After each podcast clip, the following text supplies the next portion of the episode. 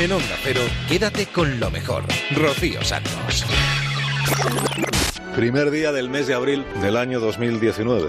Eso significa que hace 80 años era primero de abril de 1939 que es el día que se considera oficialmente o formalmente como el día en que terminó la guerra civil. Nos vamos a remontar al siglo XIX para conocer el que puede ser su origen, el padrino. Hablamos de Beneur. Desde hace unos días, 28 de marzo, se puede ver con muchísimo humor en el Teatro La Latina de Madrid. Nancho Novo se ha encargado de adaptar el texto al lenguaje teatral. Nancho, buenos días. Hola, buenos días. Buenos días. Y uno de los protagonistas, Agustín Jiménez, buenos días. Hola, muy buenos días. Aquí Sardá acaba de publicar un libro, lo tengo aquí en la mano, miren. Se llama Adiós muy buena. Sí. Iván, ¿cuántos libros? ¿Este es el cuarto o quinto? yo creo que es el siete. ¿Qué me dice? Que sí, ¿Pero que novela? sí. Y ensayo también. ¿Qué hay por Segovia? Dicen que hay revolución. No sé, yo no he visto nada. Allí todo está tranquilo. Pues dicen que tiraban cañonazos en el Alcázar y que por la sierra tiran tiros y fusilan a los que pasan.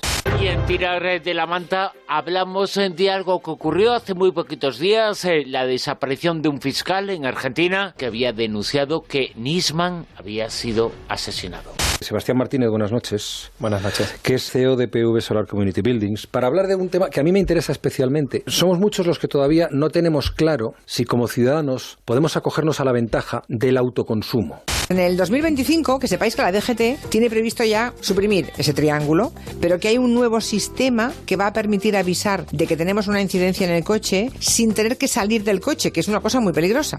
Emilio Zola era el más influyente escritor de Francia, estando vivo y lo fue tiempo después de haber sido enterrado. Su repentina muerte fue pasando de la sorpresa inicial a la suspicacia final. Hoy en Historia de con Javier Cancho, historia de una sospecha. Lo de esta noche va a ser una función casi monográfica con Thibaut Courtois. Me gustaría conocerle y sobre todo que le conocieses tú un poco más de cerca, tanto como me deje. Las historias de Zipizape han acompañado a muchas generaciones de niños españoles desde que la pluma de Escobar alumbró a estos revoltosos gemelos en el año 1948. ¿Cómo sonarán Zipizape para los millennials? Tiene que ser una causa de, ¿cómo es? de Mayor. fuerza mayor para que Rosa Laviña no esté en su sección aquí en el, en el programa. ¿Has encontrado un novio y por eso no has venido a vernos a nosotros? o? No, no he ido porque tenía que haber ido a la pata coja saltando. ¿Tú sabes que esto es insólito, no, Sobral?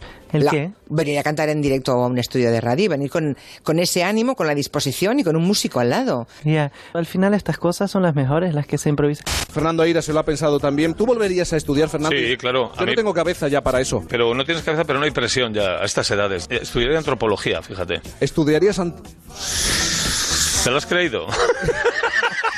Es el número 44 ya del periódico. Sí. ¿Quién ha hablado? Yo. Ah, mira, qué bozarrón. ¿Y cada uno escribís una noticia o cómo hacéis? Sí, primero redactamos una propuesta, propuesta. Ah, propuesta. Es una palabra muy larga.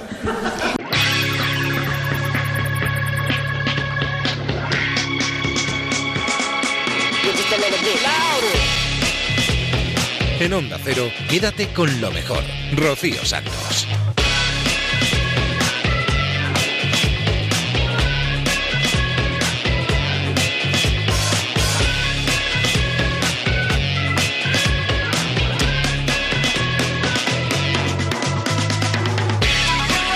Buenas noches a todos, bienvenidos a Quédate con lo mejor. Este es el programa resumen de Onda Cero. Aquí vamos a pasar las próximas dos horas destripando todo lo bueno que ha sucedido en esta casa en los últimos días. Tenemos un montón de cosas para escuchar, ya hemos adelantado un poco, ya hemos reconocido alguna voz, otra no nos suena de nada, pero nos sonará después. Nos daremos un paseo por Por fin no es lunes, La Rosa de los Vientos, El Transistor, La Brújula, Julia en la Onda, más de uno. Daremos un repaso generalizado por todo lo que ha pasado por los micrófonos de esta casa en los últimos días. Así que si te quedas, te garantizo que lo vamos a pasar muy bien y vamos a aprender y a descubrir cosas nuevas. Escucharemos música, hablaremos de fútbol, hablaremos de energías renovables. Mira, por ahí vamos a empezar, si te parece. Nos vamos a ir hasta la brújula con Juan Ramón Lucas. Hemos charlado con Sebastián Martínez, que es eh, CEO de PV Solar, que nos cuenta los beneficios que tiene este sector de las renovables. Cuenta las ventajas y la importancia que van a tener tanto en el presente como en el futuro. tenemos que seguir conectando las placas que podamos eh, utilizar a la red. Si solo podemos, como confieso que es mi caso, yo tengo en casa unas placas solares y tengo el agua caliente con esas placas solares, pero no está conectada a la red, es simplemente ese circuito. Eh, yo me he quedado ya viejo, ¿no? Eh, sí, yo creo que te has, te has quedado ya viejo, porque el camino, digamos, lo que viene, a lo que todo apunta, es a que efectivamente, en un periodo no demasiado largo, yo no me atrevo a poner los años, pues efectivamente podrás cumplir ese sueño, ¿no? Es decir, solo o en compañía de otros, pues podrás asociarte y podrás ser autosuficiente en energía. El periodo yo no lo tengo claro, porque sí que, sí que hay debate, pero por ahí van las cosas. ¿Qué es lo, qué es lo que falta, digamos, en España para dar el empujón final, que ya se ha recorrido un, recorrido un camino, sobre todo en los últimos meses, a partir del mes de octubre, con, la, con un decreto concreto que levantó barreras precisamente al autoconsumo? Bueno, cuando, cuando eso que se, se, tiene que seguir tramitando y, digamos, eh, se le ponga la letra pequeña, pues eh, digamos que habrá un empujón que puede ser definitivo, pero por ahí va el camino, por el tema del autoconsumo. Eh, por ejemplo, unas personas que nos estén escuchando, ¿le pueden decir al presidente de la, de la comunidad que apriete porque ponemos unas placas solares y tenemos la energía para el bloque? Pues le puede decir que ya se puede intentar porque efectivamente el Tribunal Constitucional yo creo que lo autorizó, había un proyecto que estuvo en discusión hasta agosto del año pasado, yo creo recordar, el proyecto era de 2017, mm, corregime vosotros también sabéis de esto, sí, yo creo que fue, que, fue, en Barcelona y que había un proyecto muy concreto que estuvo paralizado y que de repente digamos que se abrió las compuertas y dijo el Constitucional, se puede hacer, ustedes pueden consumir todos puntos, pueden unir fuerzas, pueden poner sus, pueden poner sus, sus placas y, pueden ustedes consumir de, de lo que le cae del cielo en este caso. Pero en, una situación de alegalidad en estos momentos. No, no, no, no, no, no. Para nada. O sea, ahora mismo lo que tenemos es una situación que con el, no, el borrador del Real Decreto eh, 18 de 15 2018 tenemos que ya se puede hacer.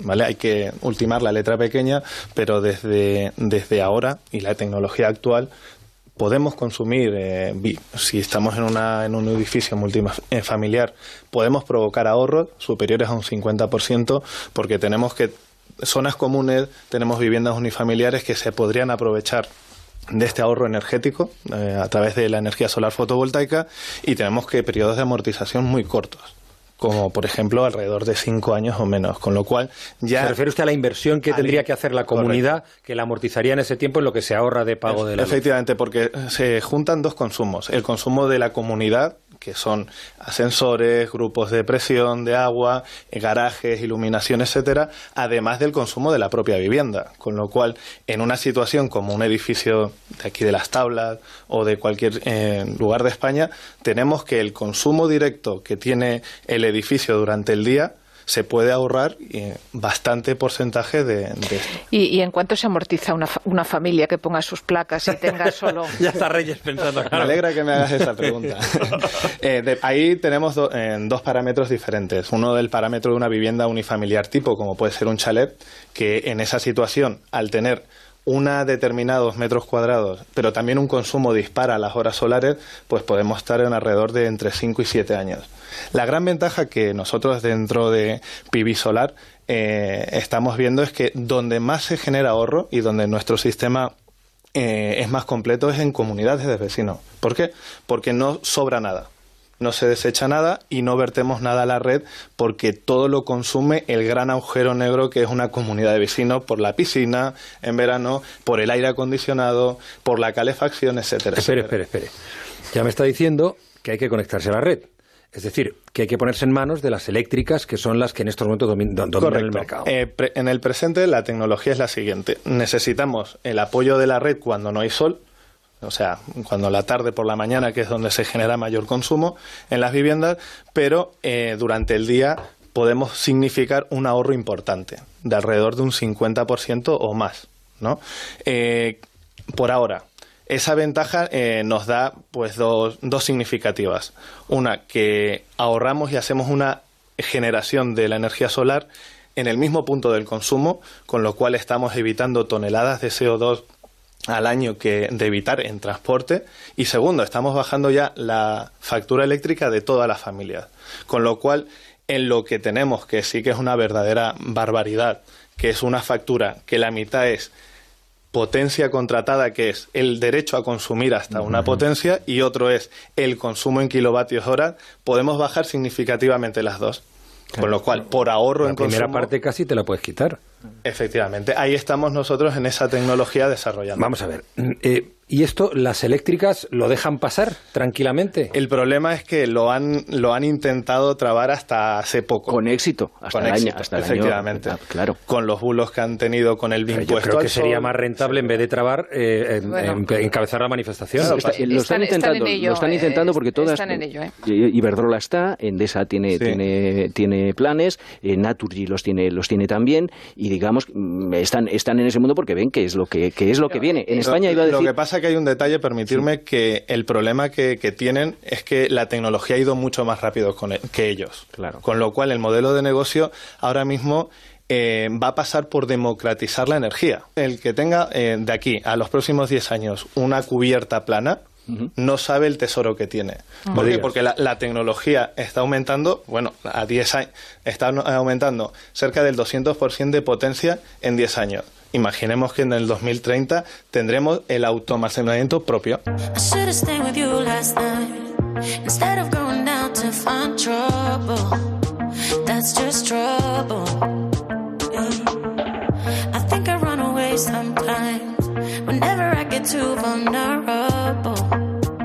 That's not your fault. See, I wanna stay the whole night.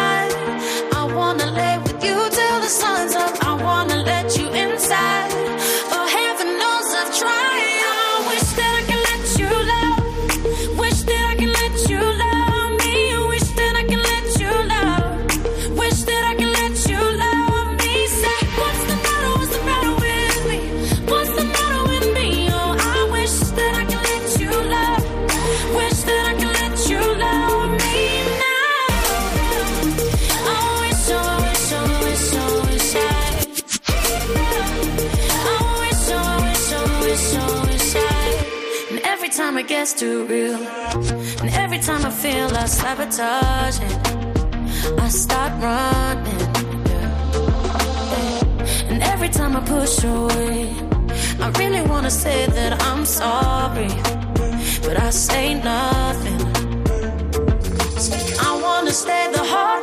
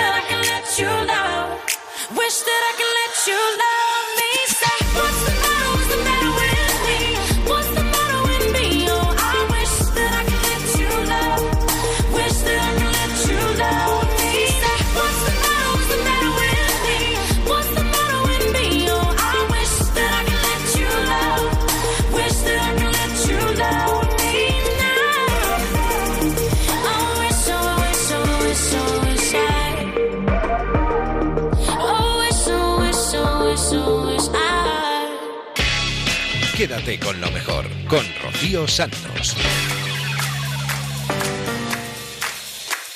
El futuro pasa por las renovables, eso sin duda alguna. Dejamos la brújula, nos vamos al transistor. Thibaut Courtois estuvo charlando hace unos días con José Ramón de la Morena sobre un montón de cosas. El portero del Real Madrid le contó sobre sus costumbres españolas, sobre por qué empezó a ser portero. Tus padres eran, fueron jugadores profesionales de, de voleibol, tu padre y tu madre, los dos. Sí. Y tu hermana jugó en la selección de voleibol, ¿no? Sí, aún está jugando en, en París, pero yo creo que ya también igual ya quiera empezar a trabajar eh, porque ella es ingeniera biológica. Entonces, Ella es ingeniera biológica. Sí, sí, es muy, es muy, Pues, muy, muy lista. Sois, sois partos aprovechados, ¿eh? Y, y nada, entonces yo creo que ahora ya, ya lo ha tenido con el voleibol, está jugando ahora, no sé si va a seguir o no, pero yo estaba jugando al voleibol con 5 o 6 años, también al fútbol, y con 7 el Genk eh, me preguntó por jugar y pues fui ahí a, a- a hacer pruebas, eh, dijeron que sí y empecé como lateral izquierdo. Y como yo jugaba al voleibol, yo tenía los reflejos, me encantaba ir al suelo y en los torneos que teníamos así a final de temporada eh, siempre querían un portero fijo y alguna vez me metí y, y salí mejor portero de... ¿Cuántos, ¿Cuántos años tenías ahí? ¿14? Ocho, ocho, nueve. Co- ¿Ocho, nueve ya? Y con ocho, nueve años, em, tú empezaste de lateral izquierdo, pero ya, ya eras altito. Sí, pero no los más altos del equipo. Pero ya con 10, cuando íbamos a jugar 11... Te estoy contra- viendo ah, eh, flacucho. ¿No? No, sí, no, n- yo creo que el niño normal, al final ¿Sí? no eh, la medida hacia arriba, pero tampoco el más alto del equipo.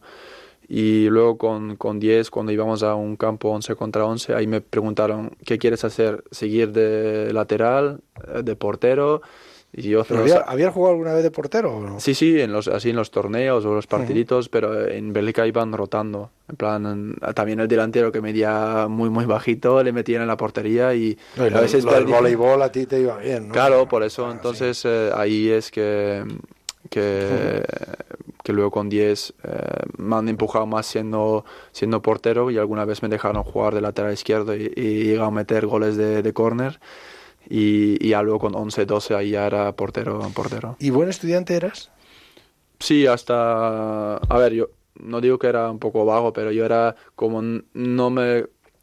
eh, no me costaba estudiar. No te costaba. No, entonces Te lo leías un poquito y Sí, ya está. y ese era mi problema, que a veces, bueno, cuando tienes 11, 12, 13, 14 no hay problema, pero cuando ya llegas al final, en Bélgica se va al cole hasta 18, eh, cuesta más y ahí empecé a entrenar con el primer equipo, ya no iba al cole, eh, tenía que eh, después del entreno ir rápido para aún tener una o dos horas de cole y de mi último año, el primer año fallé mi año y repetí porque quería mi, mi diploma pero ahí segundo año empecé de titular y estaba aún menos en el colegio, pero me han ayudado bien para eh, tener los, las notas y eso, y, y he estudiado bien y al final de año acabé reventado, pero con, con el diploma. ¿Y no te hubiera gustado hacer una carrera?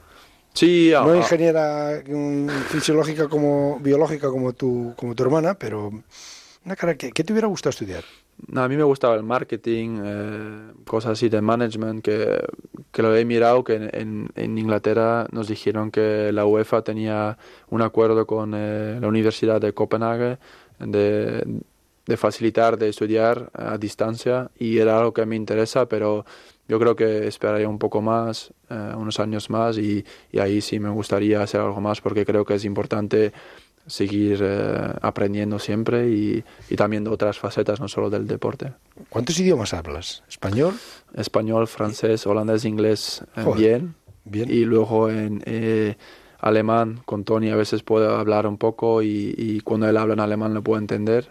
Eh, y bueno, luego el portugués e italiano, pues como, como he jugado con brasileños. No, no me digas más. Si has aprendido el alemán, el, el portugués y el italiano te los llevas de carrilla, los oyes dos veces y ya hablas. No, porque con, con, con Conte y, y su cuerpo técnico italiano, eh, al principio les costaba inglés y como a mí me gustan los idiomas, pues yo siempre estaba escuchando y, y me gustaba. Eso, eso es una facilidad, ¿no? Sí, era algo también que estudiaba, a mí eso me iba mejor que matemática y, y ciencia. Eras de letras, sí, sí, sí. Sí, más de letras y, y bueno. Oye, em, aquellos años en el, en el, en el GEN, eh, todo fue muy deprisa, ¿no? Porque yo, yo he estado leyendo cosas tuyas, joder, es que de, de los 16, 17, 18, es que, es que enseguida... Sí, ha ido de repente, eh, con 16 años, pues empecé la temporada como en, en el segundo equipo y en Navidad el, el primero Bahí se fue a Mönchengladbach, el segundo se fue a, a Standard Liejas y, y yo y el otro portero Castells, que ahora también está en la selección y juega en Wolfsburgo, eh, subimos como tercero y cuarto y había un momento en abril que el primer portero tenía que tarjeta roja, el segundo se lesionó y me habían elegido de jugar y era un partido importante porque también la semana antes habían echado al míster, era un partido contra Gante que era... Es ese momento justo que llega tu oportunidad. Sí, y, la jugué, hacemos 2-2, pero saqué buenas manos y el año después no jugué y ahí ya el, el segundo año después de mi debut empecé a jugar también un poco de casualidad, pero lo hice bien y el mister tengo que darle las gracias porque apostó por mí también y, y seguía y salíamos campeón de liga. Te hacen el primer contrato profesional con 18 años. Sí, porque antes es un, una- un contrato de, de joven. Si ahora llego a ese mismo momento, ya tendría un contrato profesional. El fútbol ha, ha evolucionado así que ya no quieren perder joyas muy temprano. Pero bueno, en ese momento pues obviamente no piensas en eso. Para mí lo importante era jugar. Rocío Santos, quédate con lo mejor. El portero del Real Madrid, Thibaut Courtois, en el transistor. Y en La Rosa de los Vientos, Carlos Montero nos habla sobre un reportaje de la revista Historia que trata de El Padrino. Y para ello nos vamos a remontar al siglo XIX, donde podría estar el origen. Con Carlos eh, Montero. Carlos, eh, muy buenas, ¿qué tal? Buenas noches, Bruno. Hay una relación muy grande con parte de la historia de España porque los bandoleros y las bandas de bandoleros se acabaron convirtiendo en auténticas eh, mafias eh, a finales del siglo XIX. Pues sí, a raíz de la, de la revolución de 1868 se empieza el bandolerismo conocido como tal, como veníamos, eh, se ha venido siempre hablando en literatura de, de personajes como el Tempranillo o los siete, ni- eh, siete niños de Écija, fue variando hacia una red criminal como un- una organización completamente tupida de, de, estos bandoleros que actuaban amparados por personas que se sobreponen también con la, la figura del cacique que empieza a salir y que son llamados padrinos. Qué casualidad, ¿eh? Eh, que ese término exista eh, antes, antes de que lo popularizara la película, lo popularizara la historia, lo popularizara la mafia, porque en cierto modo lo hemos eh, visto en la revista Historia este mes, en la revista Historia de España y en el mundo, que eh, hace un reportaje del que eres el autor eh, sobre el mundo de los bandoleros, se comportaban como auténticas eh, mafias, lo hemos leído en tu reportaje, y existía esa figura del padrino y existía esa figura de los caciques, que parecía que eran los que mandaban sobre todo. Claro, esta gente, ya cuando termina la guerra de la independencia, se- sobre 1812, 1815, eh, digamos que es la primera oleada de, bandoleros, que son los famosos bandoleros que todos conocemos, de Curro Jiménez, eh, popularizados por esta serie. Y ahí ya hay un cronista francés llamado Mérimée que él recoge una serie de crónicas acerca de estos bandoleros y ya habla por primera vez de la figura del padrino. Y eran personas que ayudaban a estos bandoleros.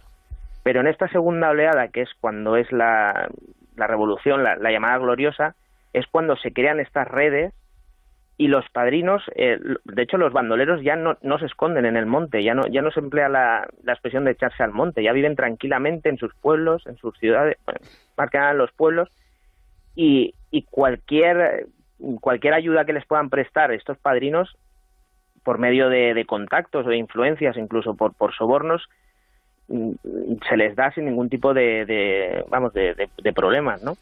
Y ya entonces eh, los eh, bandoleros, estas eh, auténticas eh, mafias, compraban al poder, compraban al político, compraban al poderoso, se acercaban a él para chantajearlo, eh, para que estuviera de su lado o por lo menos para que tuviera la boca cerrada y no los denunciara.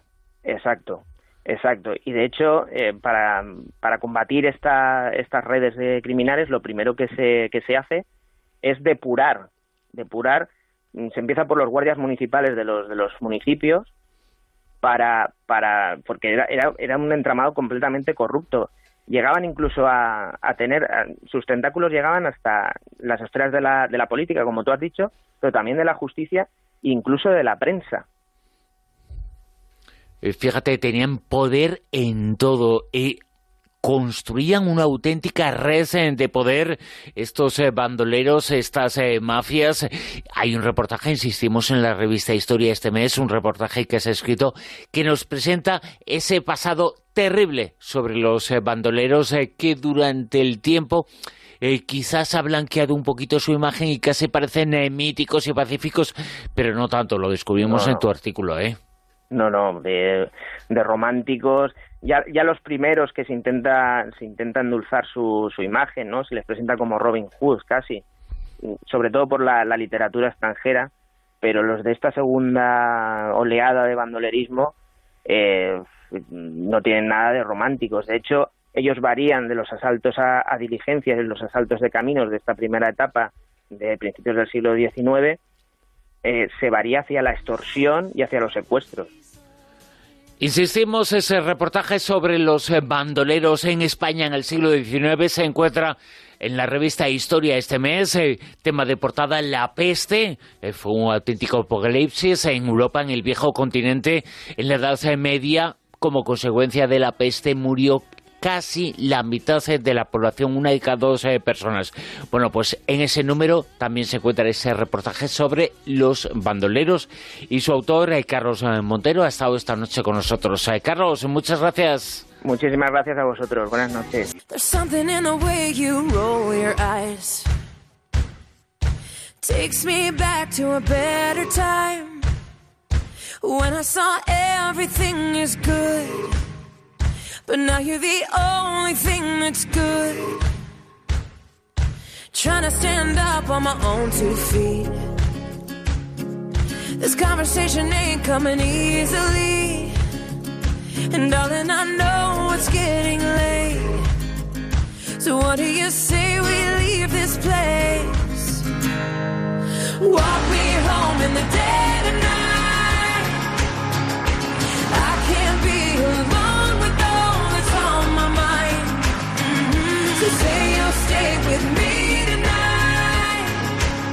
There's so much wrong going on outside. There's something in the way I wanna cry that makes me think we'll make it out alive. So come on and show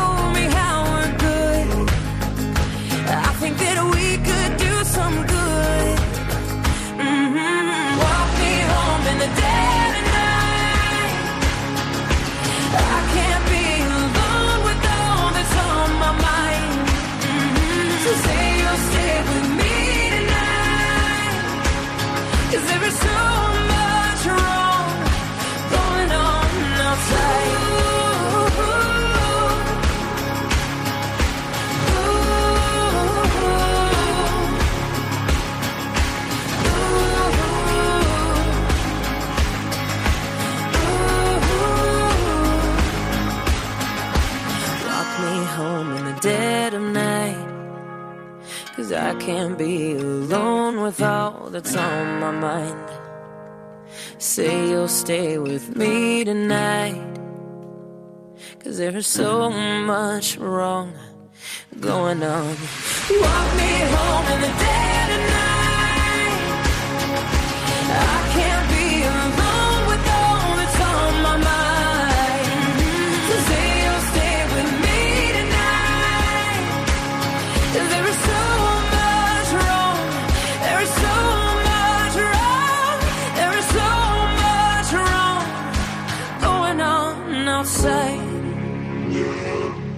En Onda Cero, quédate con lo mejor. Rocío Santos. Curiosidades que aprendemos en La Rosa de los Vientos. Y en Tirar de la Manta con Fernando Rueda hablamos de Osvaldo Hugo Raffo, el forense que denunció que el fiscal Nisman había sido asesinado y cuyo cadáver apareció a mediados de marzo. Bueno, esta historia empieza en el año 1963, cuando Osvaldo Raffo eh, realizó en Argentina su primera autopsia a un cadáver. En aquel momento Osvaldo tenía 21 años y no podía imaginar que su trabajo de hablar con los muertos para que le contaran qué les había pasado en los últimos momentos de su vida, le llevaría a abrir a 20.000 personas durante los siguientes 56 años. El trabajo de forense se convierte en muchas ocasiones, lo comprobaría con el paso de los años, en el de un investigador que encuentra las pistas que la policía no tiene forma de descubrir por otros caminos. Se hizo famoso en su país por muchos casos de muertes extrañas que resolvió gracias a su pericia y experiencia. Hubo un caso en el que su fama trascendió al mundo entero. Había en Argentina un fiscal independiente, Alberto Nisman, que tiró de los hilos de uno de los crímenes sin resolver más importantes de la historia. El 18 de julio de 1994 hubo un salvaje atentado contra la sede de la Asociación Israelí AMIA, que costó la vida a 86 personas. Siempre se sospechó que Irán estaba detrás, pero nunca se pudo demostrar. Pues bien, Nisman descubrió en 2015 que la presidenta argentina Cristina Kirchner había negociado con Irán diversos negocios a cambio de la impunidad para los terroristas que volaron el edificio. Su descubrimiento convulsionó al país, y más aún cuando el cadáver del fiscal fue descubierto en la casa en la que vivía solo con un tiro en la cabeza. Los forenses del Estado llegaron a la conclusión de que había sido un suicidio, la versión que más interesaba al gobierno. Nadie se lo creyó, no tenía motivos para quitarse la vida. Así que la esposa del fallecido le pidió a Osvaldo Rafo que hiciera una segunda autopsia. Su conclusión fue terminante, unida a la de otros expertos. Las pruebas que aportaron llevaron a que el fallecimiento se investigara como un asesinato, aunque a día de hoy sigue sin resolverse. Cuatro años después, los acontecimientos se han repetido, solo que el protagonista es ahora el forense más famoso de Argentina. Con 87 años vivía solo, como Ginsman, y su único apoyo diario era una señora que le ayudaba con, las tareas de la casa. Una mañana, hace unos días, al entrar se encontró dos notas escritas por Rafo. En una de ellas comunicaba que se había suicidado porque ya no soportaba más el dolor que padecía. En la otra le pedía a la chica que diera la arma para no descubrir ella sola su cadáver. Rafo apareció en la bañera con un tiro en la cabeza. La policía acordonó la escena para que nadie intoxicara lo que pudiera ser un asesinato, hipótesis descartada después por los investigadores. En este caso parece claro que ninguno de sus enemigos quería matar a un anciano que ya poco tenía que hacer en la vida de mafiosos y asesinos. Bien distinto al asesinato que descubrió del fiscal Nisman y que le sirvió de inspiración para su propia muerte. Muerte enigmática, muerte con diversas hipótesis, es eh, fiscal en Argentina. Fernando Rueda. Fernando, gracias. Un abrazo fuerte, gracias, chao. Quédate con lo mejor en Onda Cero.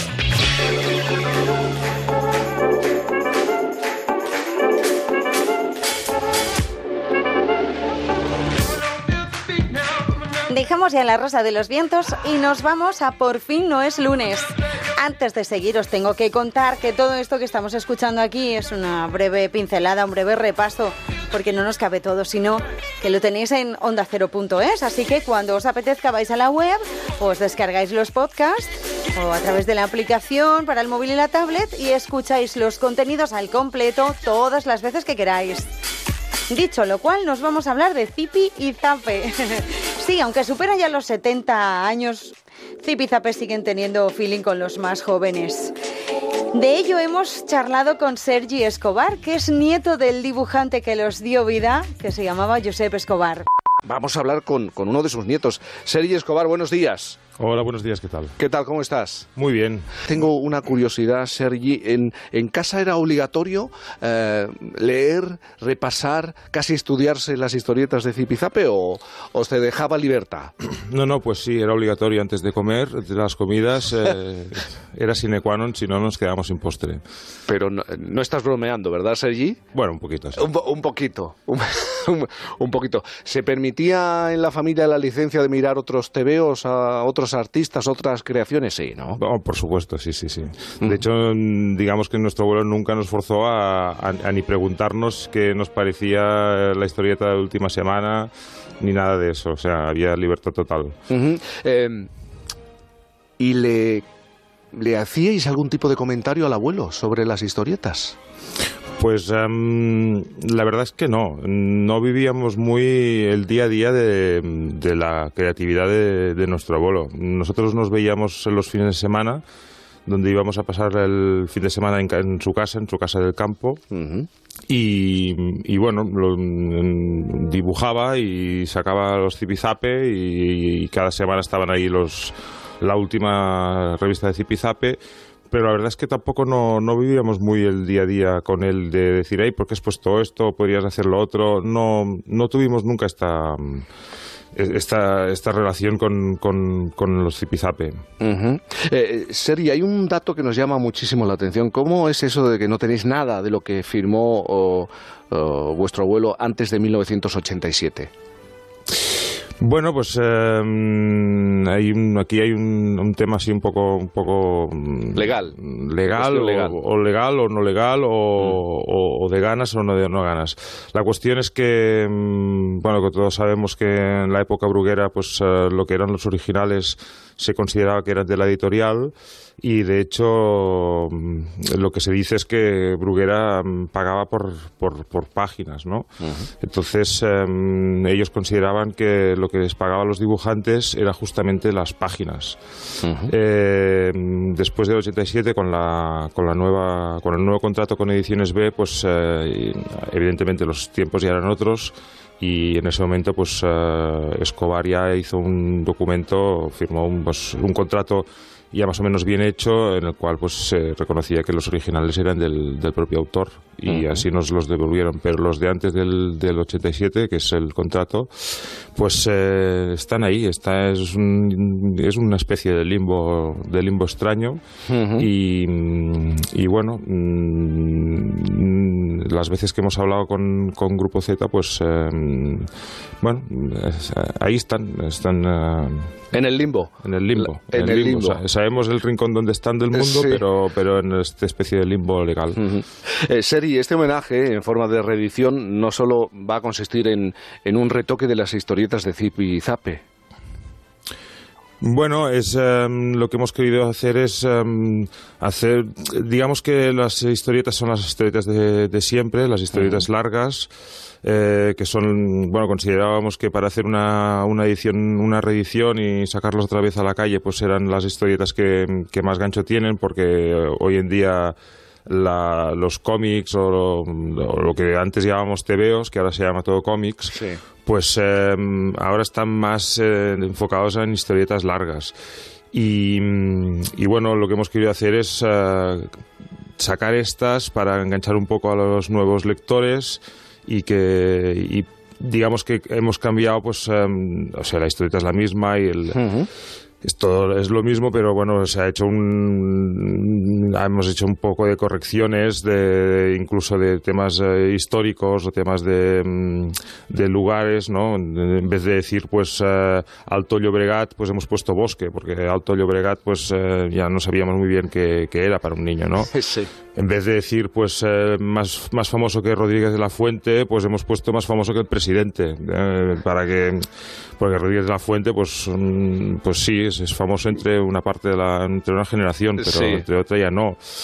Hay cosas, por ejemplo, hay un momento que, mm, que Pantuflo le dice a Jaimita desgraciada, pues hemos puesto alma cándida, ¿no? Porque, hombre, que el, que el marido le diga desgraciada a su mujer, pues ahora ya no, no toca, no tocaba antes, pero bueno, Ujú. cosas de esas que, mm, que, que no den que no den lugar a que, a que parezca que están leyendo un, un TVO de otra, de otra época. We go together, birds of a feather, you and me. We change the weather, yeah. I'm feeling heat in December when you found me. I've been dancing on top of cars and stumbling out of bars. I follow you through the dark, can't get enough. You're the medicine and the pain, the tattoo inside my brain, and maybe you know it's obvious. I'm a sucker for you. Say the word and I'll go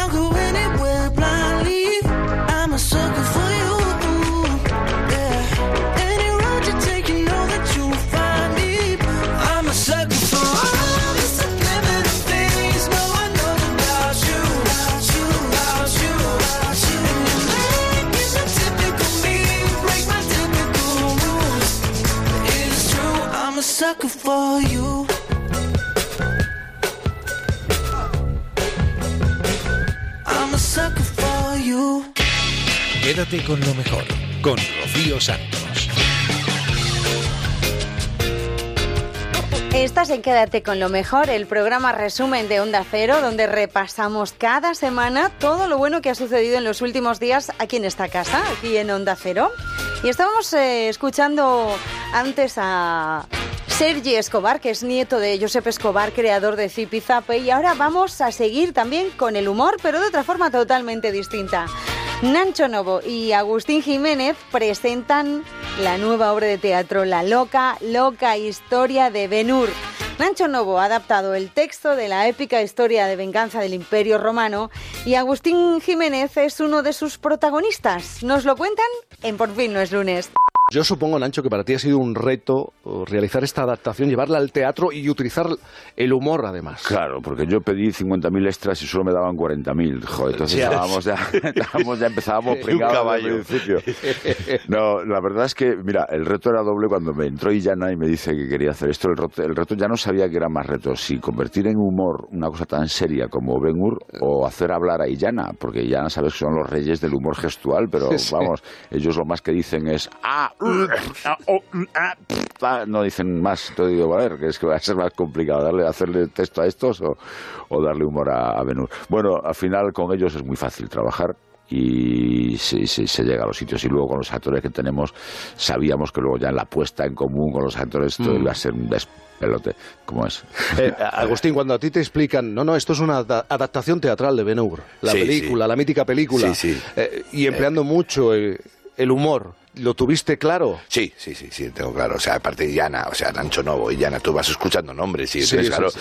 no es un señor que a veces nos pasa que viene a la puerta del teatro, he escrito una gorilla, si no te importa, dice, a ver, señor, yo, yo le, le respeto mucho, pero claro, no, no, no, estamos hablando de que de la cosa, y aparte, la locura ya va- iba, iba a Mérida, es que esto también iba a Mérida, y a. Mérida, a ver, en Mérida están hablando de Montajantí con una bueno, Fedra, es que ya- es que esta es la buena, entonces llegan los pachazos. en Mérida, en Mérida estrenan autores que están muertos desde hace muchos siglos Claro.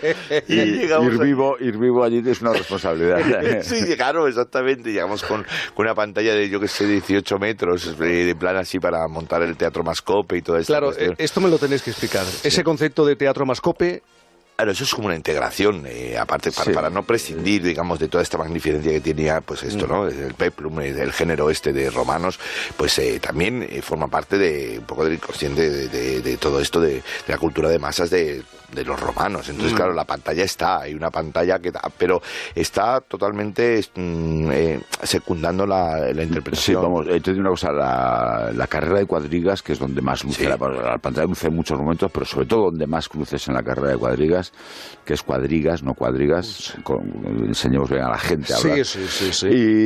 Y, y entonces, en esa escena, yo te digo una cosa, eh, cuando planteas hacer Ben Hur, dices, vale, pues hacerle humor, puedes hacer lo que quiera, puedes meter unos buenos diálogos, buenos actores, dice, pero la espectacularidad de Ben Hur hay que mantenerla, no puedes dar un Ben Hur sin espectáculo. Y ese espectáculo está dado en varios momentos y sobre todo en la carrera de cuadrigas, que donde se ve más lo del tetromascope, y yo te aseguro que no solo no echas en falta las imágenes de, la, de la gran película de aquella época, sino que además está mejor porque, eh, porque acabas te ríes, o sea, ves espectacularidad, movimiento, acción, cámara, toda pastilla haciendo travel y con los actores interaccionando con ella y encima te ríes porque las peleas que se montan en el tele y la carrera, pues Pero imagínate que- llegar, es verdad lo que dice Nancho, o sea, tú llegas a toda esta película y llegas al momento que todo el mundo está diciendo, vale, vale, sí, porque yo creo que hay una Sí, como, muy bien, me estoy sí, sí, pasando sí, muy bien, pero jo, qué ahora- pero- pero hablando de la carrera, Dame la cuadriga. a ver qué, a ver qué habéis hecho ahí, claro, es que es un poco así, ¿no? Pues tenemos la batalla naval, tenemos los Reyes Magos, todo, está todo lo de, la, no- lo de la novela que ha hecho Pero tal como lo planteáis, tú acabarás agotado. ¿eh? Eh, yo anoche tuve dos funciones y una tercera en el Club de la Comedia que me tuve que ir al, luego al Rialto, pero eh, eh, es una cuestión de, yo creo, de entrenamiento también. Cuando te plantean lo de llana, o sea, otro tipo de comedia que yo he Mm. hecho ha sido la física, pero mucha poca gente la conoce. Entonces, creo que me tiene una escena adicional que es una de golpes, la de cuando me Sí. pegan todo el tiempo, que es como un gladiador. Entonces, eh, claro, dije, no, ostras, el Agustín se cae muy bien y tal. Y de hecho tengo un volteretón de estos también de cuadriga, de cuadriga pegando volte, volteretas que, claro, pero la gente no sabía esto. Entonces dijo, me dijo, aprovechémoslo. Digo, pero si tengo 48 años, tampoco vamos a hacer, vamos, a los 50 lo vamos a hacer hasta los 50, más no voy a llegar, o sea, esto ser con estos golpes. Pero sí, sí, la verdad es que hay un trabajo Pero, físico. Te llevas una buena somanta porque tenemos Sí, sí. una escena así un poco que está, está un poco sacada de inventada Sí. de, de- del- de la pantera rosa, un poco de, de hacer como especie de criado este, ¿cómo se llamaba? Sato, Keito, Cato, Keito, Cato, Keito, Cato, Keito, Keito, Keito, sí. sí, Keito. Hace un poco de, Sí, sí. criado así que, que ataca a su...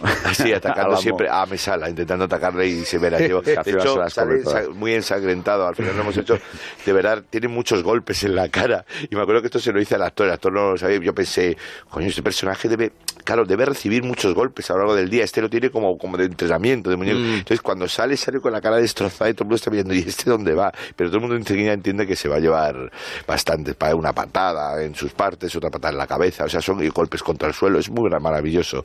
Maravilloso ver a mi padre ayer en primera fila diciendo, ¿qué La que está pasando? recibiendo ¿Qué el está niño. pasando? Sí, sí, estaba mi padre en la primera fila. si trabajas con Guillana sabes que alguna vas a llevar. ¿eh?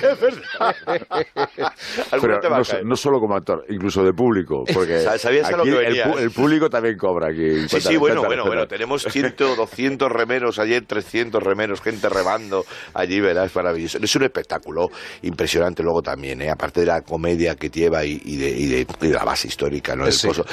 Es un, es un espectáculo con el público de participación. Yo creo que, al público. Yo creo Sí, que sí, es, es el Illana más Eso es- participativo. Eso es yo- ma- marchamo de, de Illana y Sí. eso no ya Eso a, la hora, a la hora de pergeñar el guion ya lo planteaba. Decimos, tenemos que hacer a ver cuántas escenas hacemos de que participe el público y a ver cómo hacemos para que participe. Entonces participa en varias ocasiones. Quédate con lo mejor en Onda Cero.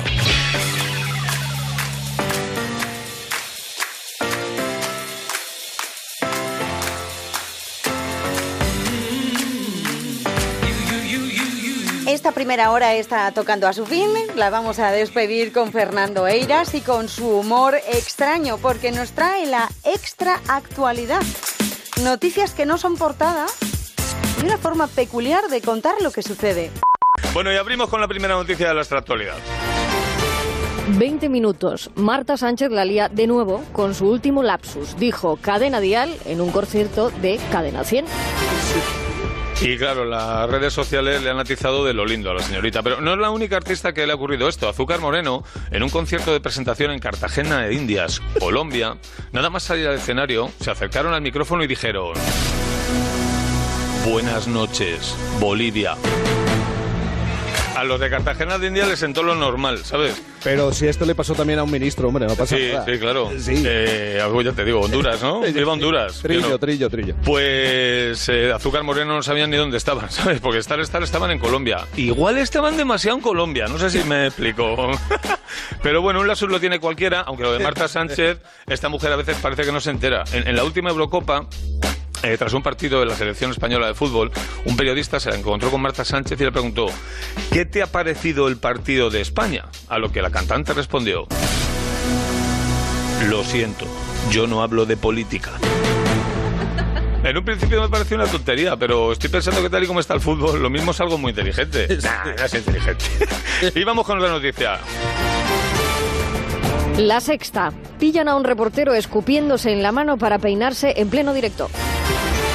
Se trataba de un corresponsal en Siria de la cadena estadounidense, de estadounidense NBC News, NBC, que segundos antes de comenzar el directo, y sin saber que la cámara ya estaba grabando, pues echó ahí un, un gargajillo en la mano y se atusó el pelo usando la saliva a modo de gel.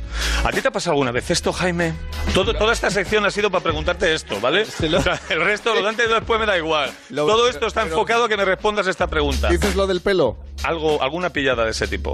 A mí, está- así sí recuerdo. A todos nos pasa, yo creo que a todos los que estamos aquí nos pasa que en determinado momento la ropa interior cambia de posición. Se come para adentro. Y no, y no está en el lugar. Eh, Se, ¿cómo se viene- dicho? ¿Cómo has se, come, se come para adentro, por come- detrás. Se mete claro. por detrás y encoge por delante, se mete para adentro. Y no está donde debe estar. Se reviene, es el revenir. de la- Pero hay veces que se reviene tanto que, claro, hay que utilizar el, un poco el dedo discretamente. Y a mí me ha pasado en un plato de televisión volviendo de, de- de publicidad. No Hola, no te- hola amigos. y la mano en la zonaza. Pero no la parte delantera, sino la trasera, así que Ah. intentando colo- eh, colocar. Pero es lo único así que yo recuerde que me ha podido. Mira América la cara con la que me mira. Bueno, el, concepto que tenía de mí América, cómo ha cambiado en, en nada, en un segundo. Mientras no te escupan la mano para No. el tupé, todo, está, todo está bien. Bueno, hay que decir que el reportero era muy guapo, muy cochino, pero muy guapo. y, no, y no es el único. ¿Recordáis a ese actor chulazo que estuvo con Penélope Cruz, eh, Matthew McConaughey? Sí. bueno, pues Matthew McConaughey declaró lo siguiente en una entrevista. Un hombre debe oler a hombre. Hace 20 años que no uso desodorante. Tiene que tener eso. Pues ya sabemos lo que significa su nombre. Matthew McConaughey. Mateo Mofeto. y ahora la noticia que Jaime se temía que llegara. El periódico. Actores porno ilustran una hoja parroquial. Esto, esta noticia me encanta. Esto resulta que un sacerdote de Ogrove, Pontevedra, quería ilustrar una hoja parroquial sobre el tema de la familia y se pone a buscar en internet fotos de Google de un hombre y una mujer y lo cuelga y resulta que los que aparecían en la foto eran el actor porno Johnny Sins y la actriz Jaden James, que aquí no conoce nadie, claro, porque, ¿entiendes? Y claro, algunos de sus parroquianos sí los conocían y se dieron cuenta. No, esto tiene una cosa buena y una cosa mala. La buena, ese sacerdote no ve porno. Por ahí. La mala, los parroquianos son un poquito guantes. Eso también. Y hablando de porno, me gustaría proponer algunos títulos para los amantes del género. Sí. No. Pero que nadie se asuste, no te asustes, hombre, que yo no voy a decir ninguna burrada. Yo tengo más peligro cuando hablo de cosas inocentes que cuando me acerco al abismo. Porque es entonces cuando me, di- me mido. Y hablando de medir, vamos con la primera peli porno ideal ¿Cómo para, se nota que eres guionista? para pagar el que habían traído, para pagar el sofocón, porno y medidas, gran maridaje. Se trata de un clásico de Disney un poco tuneado. Se titula Cariño, me ha encogido el nardillo. Es, es- es muy buena. es muy buena y tiene muchos mensajes. ¿A ti como guionista te parece bueno el Es, título? bu- es buenísimo. y ya sabéis que, bueno, ya sabéis de qué, de qué va. Todo lo que sube baja y todo lo que encoge, pues luego da el estirón, esa cosa. Y para los seguidores del cine español, os recomiendo dos imprescindibles de- de- del porno. Comenzamos con una versión de una película de Vigas Luna con, Ja- con Javier Bardem y Penélope Cruz. Era una versión eh, porno protagonizada en este caso por actrices más acordes con el título. Se trata de. Jamona, jamona. Yo creo que define bastante bien de qué va el tema. En Onda Cero, quédate con lo mejor. Rocío Santos.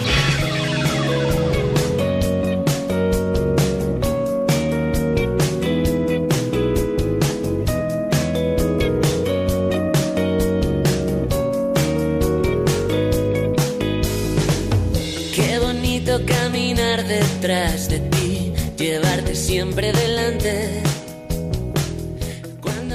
La cabeza estoy.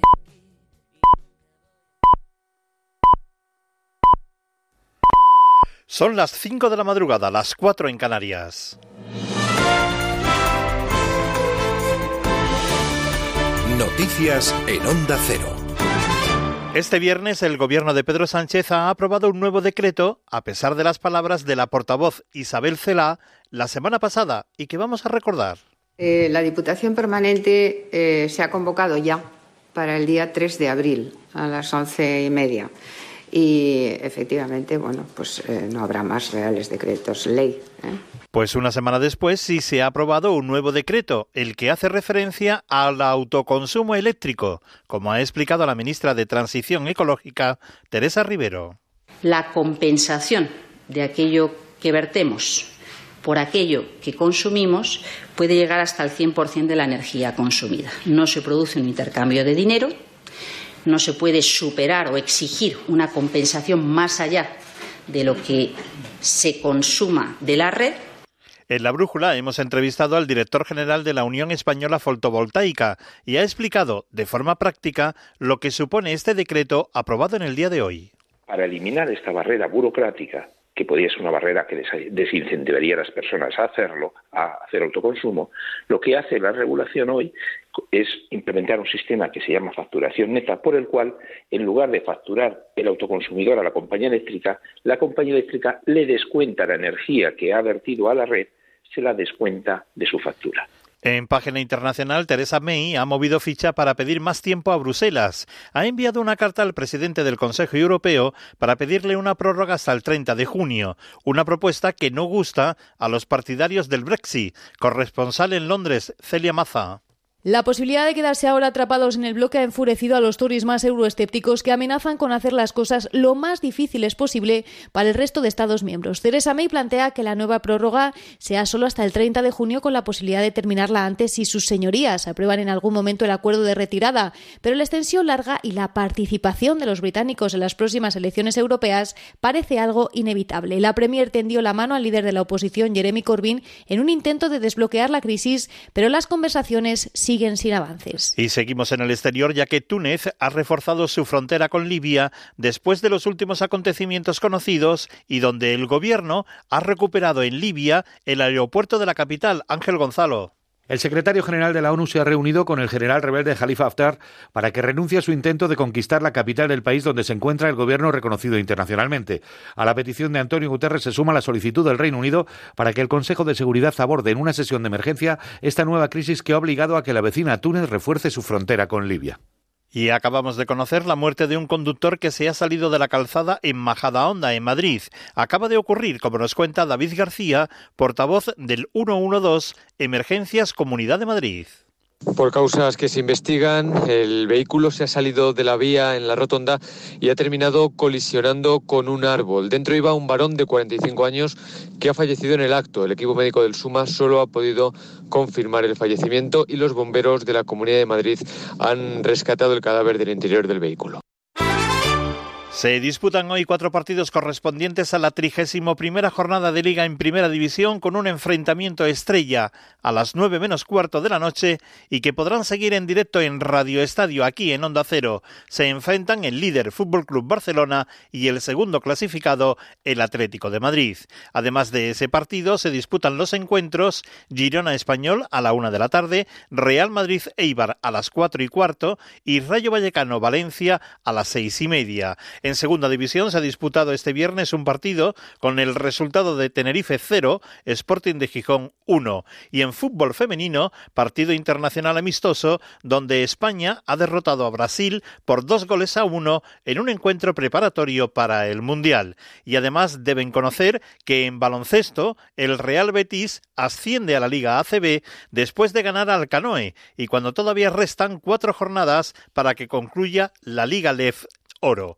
Y en la Copa del Rey de Balonmano, este sábado se disputan las semifinales que enfrentan al Cuenca frente al Granollers y al Barcelona frente al Logroño. Las noticias vuelven a la sintonía de Onda Cero a las 6 de la madrugada, las 5 en Canarias y siempre actualizadas en nuestra página web ondacero.es. Síguenos por internet en ondacero.es.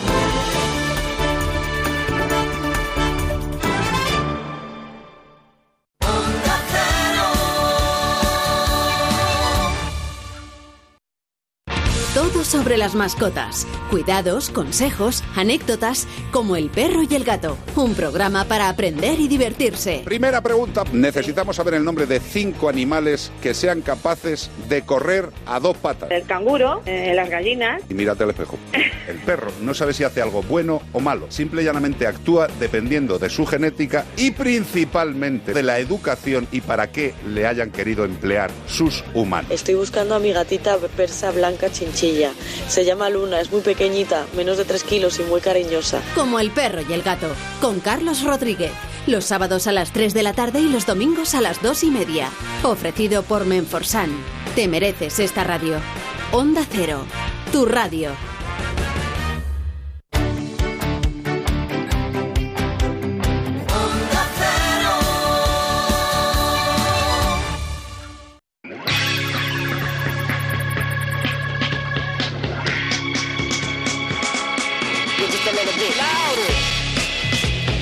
En Onda Cero, quédate con lo mejor.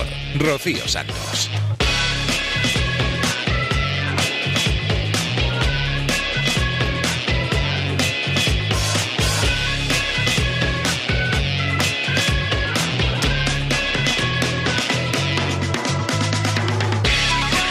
Aquí estamos de nuevo. Segunda hora de Quédate con lo mejor. Bienvenido, bienvenida si acabas de llegar.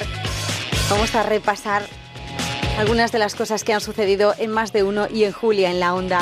En la hora anterior, por si te lo perdiste, hemos eh, dado un repaso por La Rosa de los Vientos, La Brújula, El Transistor y por fin no es lunes. Pero a esta hora nos vamos a centrar un poco más en los programas Estrella de la Mañana y de la tarde. Esta semana pasada, el 1 de abril, se cumplía el 80 aniversario del fin de la Guerra Civil Española, el 1 de abril de 1939. La mañana la pasamos escuchando relatos, recordando, haciendo viajes al pasado con Jorge Abad, que viajamos hasta la calle Gran Vía de Madrid del año 1939, del 1 de abril, y también estuvimos escuchando el testimonio de tres mujeres que vivieron la guerra en primera persona. Milagros Rodríguez Ramiro, Ángeles Flórez y Carmen Tejero nos relataban cómo vivieron ellas esta guerra civil, cómo vivieron el primer día y el último, ese 1 de abril de 1939. Ángeles nos acompaña en Onda Cero Gijón. Ángeles Flórez Peón. Buenos días, Ángeles. Buenos días. ¿Qué tal, cómo está, señora? Bueno, pues muy bien, tuve la gripe y me coge un poco duro. Pero bueno, eh, hay que ser valiente en la vida si quiere uno vivir. ¿Usted cuando terminó la guerra, tal día como este de hoy, de hace 80 años, qué edad tenía, Ángeles? Bueno, pues tenía 18 años. Eh, iba a hacer 18 años. ¿Cuál es su, su primer recuerdo del comienzo de la guerra que llegó después del golpe militar de, de Franco y de Mola y de, y de Sanjurjo? y que a su vez era la continuación de una etapa muy difícil, muy inestable, del final de la Segunda República. Se había producido antes la Revolución de Asturias del año 34. Ángeles, ¿qué memoria tiene de, cómo empezó todo? Bueno, para mí empezó en la Revolución. En la Revolución asesinaron a mi hermano en Carballín, que vivíamos en Sotrondio, San Martín del Rey Aurelio. Y desapareció mi hermano y lo encontraron en Carballín enterrado con 23 que habían asesinado. Ahí empezó mi vida y mi, y, mi idea política de defenderme. Y después, eh, cuando la guerra, pues fue una sorpresa muy grande. Y nos cogió tan de sorpresa que había que ir a defender la República y me presenté como miliciana para ir a defenderla. Tristes recuerdos. Hmm. Se presentó usted con, con otras mujeres a defender. Claro, en aquel momento se entendía que la guerra en el frente la hacían los hombres, quienes tenían que defenderse con las armas eran los hombres y las mujeres tenían que permanecer en la retaguardia haciendo otro tipo de labores. ¿Usted en ese sentido fue diferente a las mujeres a las que conocía? Sí, eh, fui diferente, bueno, hubo más que yo, ¿eh? pero en aquel momento había que defender la, la República y pidieron que podían ir mujeres, bien sea para enfermeras o para la cocina, y entonces yo salí voluntaria. Y después estaba en la cocina, pero, pero con mucho peligro, porque cuando había luchas había que, por ejemplo, no podían salir los milicianos a comer, teníamos que ir arrastrando la comida que nos tiraban tiros por todo, o sea que estábamos más en peligro todavía que los milicianos. Y bueno, en que hay una amiga mía que no se agachó bien cuando iba con la pota y una bala le pasó la columna vertebral y costó la vida. Y yo tuve mucha suerte en mi vida, me salvé muchas veces, con suerte. Claro, cuando termina la guerra, para alguien que ha estado participando directamente en los combates, ha sido miliciana como es su caso, ¿qué suerte corrió usted o qué, o qué falta de fortuna le acompañó? Pues yo tuve la suerte que en cuenta de detenerme en el pueblo, vinieron a detenerme de Oviedo. Entonces Me estuve, me metieron presa el primer día en una celda para darme el paseo, pero no sé por qué milagro salvé la vida. Y fui a la cárcel y te- el Consejo de Guerra sumarísimo urgente, me piden reclusión perpetua, que me dejan en 15 años y marché para, me echaron para un penal de Saturrarán a Guipúzcoa y allí y salí en 1941, en agosto de 1941. Eso, mi juventud la pasé humillada y con mucha hambre. Después de haber visto salir todas las compañeras cuando en la cárcel modelo cuando las sacaban a fusilar y que me quedé traumatizada para toda mi vida. Luego estuvo viviendo usted muchos años en Francia, me han contado, Maricuela. Sí, pude salvarme con la niña que escapé en una barca, porque sin hacer nada, absolutamente nada, me vinieron a buscar y pude salvarme. Si no estaba en el pozo de Funeres donde tiraron 22 hombres. Y me pude salvar en una barca y, eh, y llegué a Francia, donde viví feliz 57 años. Y luego regresó ya a nuestro país y ahora vive ahí en... Ahora sí, vine porque traje las cenizas de mi marido y ya me quedé aquí, en mi país. Bueno, mis hijos, mi hija vive en Francia y mi hijo viene de buscar el calor en, Málaga a pasar su jubilación. Rocío Santos, quédate con lo mejor.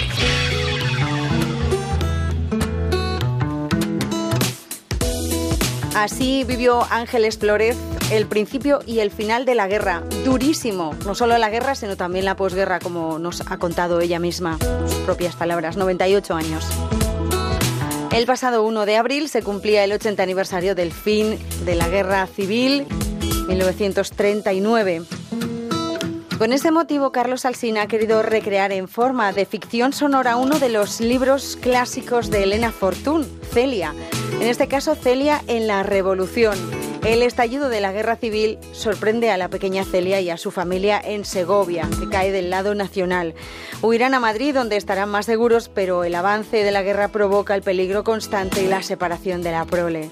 El padre se va al frente, y la criada Valeriana junto a las niñas más pequeñas se refugiarán en Valencia. Sola y a remolque de los acontecimientos, Celia tratará de sobrevivir y de volver a reunirse con sus hermanos y con su padre. Esto que vamos a escuchar es un breve fragmento de esta ficción sonora de Celia en la Revolución de Elena Fortún. La tenéis al completo en ondacero.es. Y esta es una adaptación radiofónica que ha contado con la interpretación de Sara Iglesias, de Aida de la Cruz, de María Jesús Barona, de Remedios Márquez, de Isabel Lobo, de Borja Fernández Sedano y de Joaquín Armada en los papeles más relevantes, y de otras 60 voces, 60, de personas que trabajan en Onda Cero y alrededores. Celia en la Revolución. De Elena Fortún.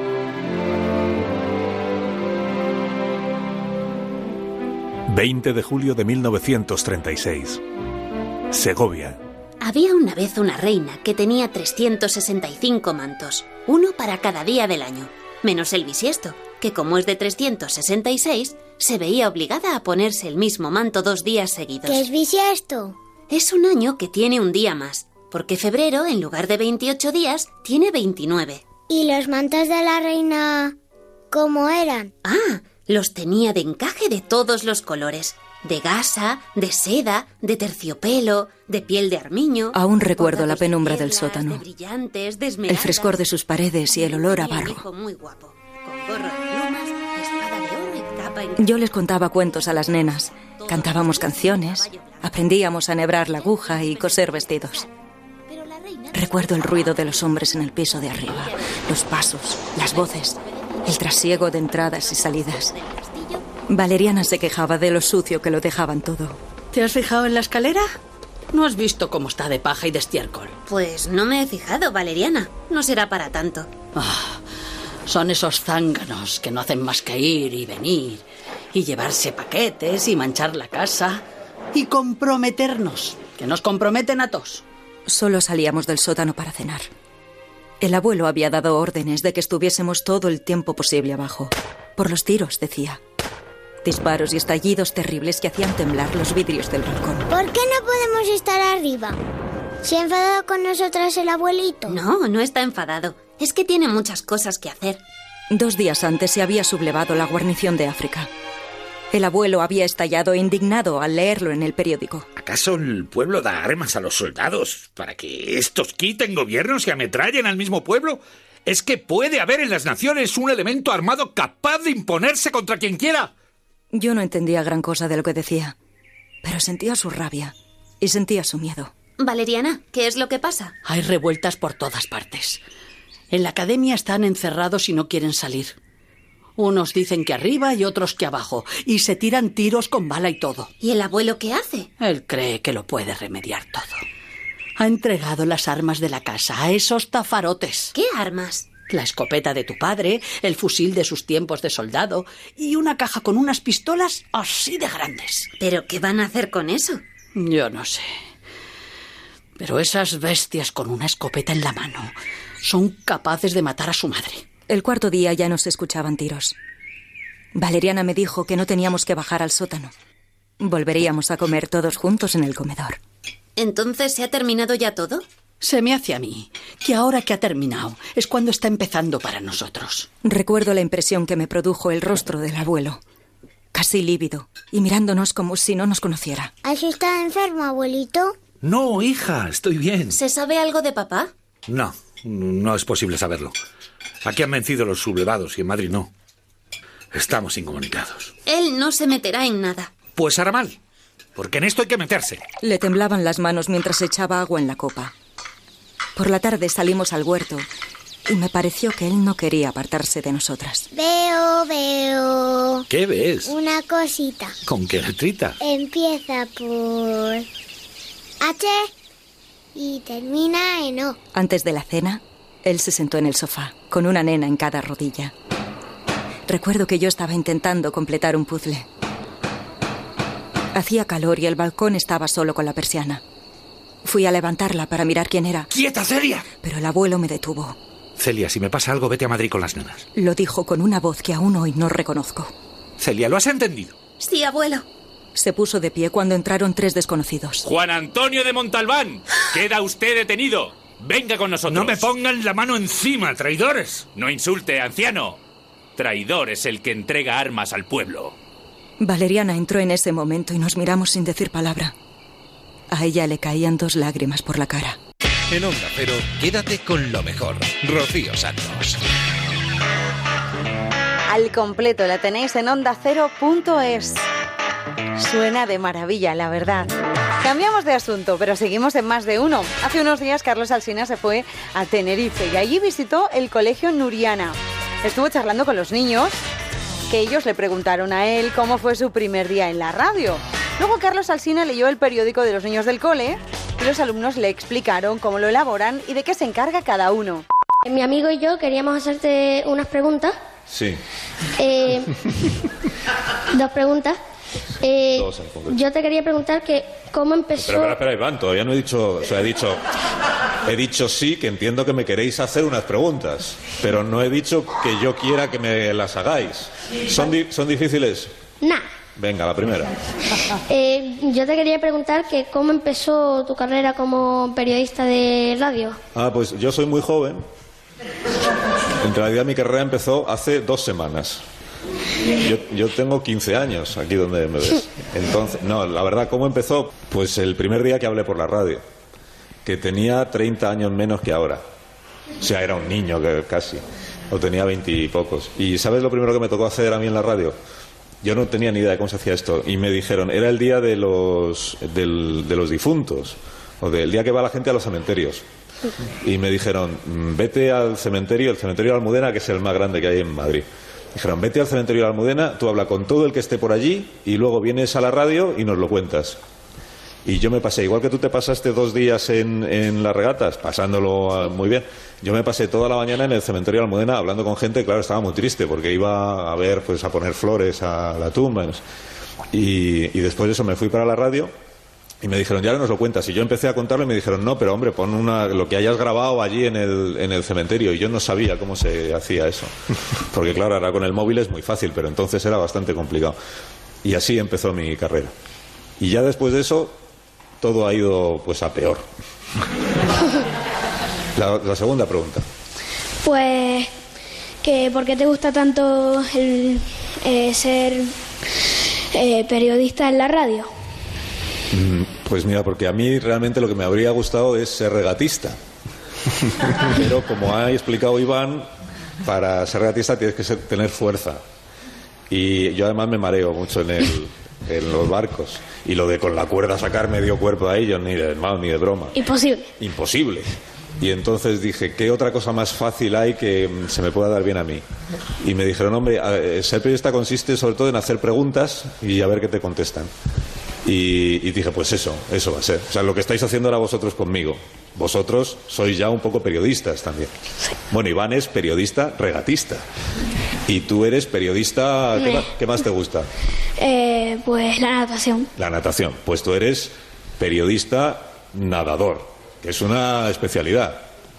Hay pocos periodistas nadadores. ¿Tú eres buen nadador? Muy bueno. ¿En qué, con qué estilo, ¿En qué estilo eres bueno? Espalda. En espalda. Es muy bonito porque vas viendo todo el rato el techo del sitio donde, estás compitiendo. ¿Y compites? Sí. ah, muy bien. ¿Y tienes medallas? Eh, seis. ¡Seis medallas! Tres de oro, dos de plata y una de bronce. Olvídate de ser periodista, dedícate a la natación. Muchas gracias por vuestras preguntas. Ahora sigo leyendo el periódico. Just a young gun with a quick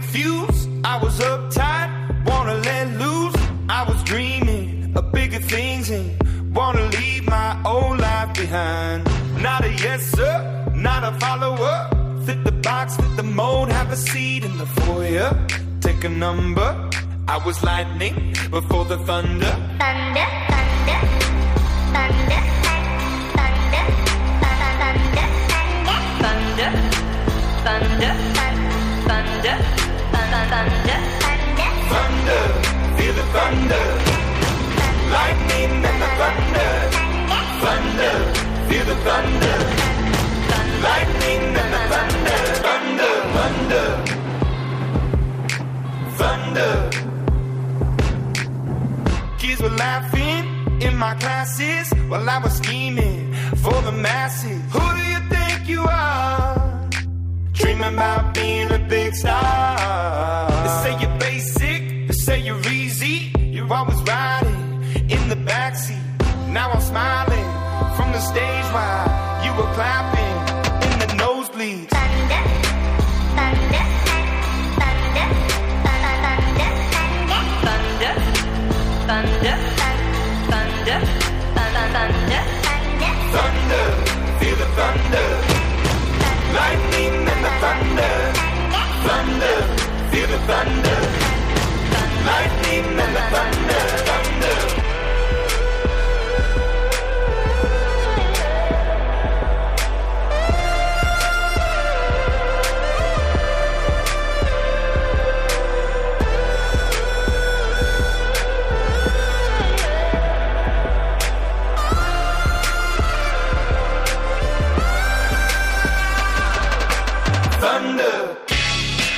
Quédate con lo mejor en Onda Cero.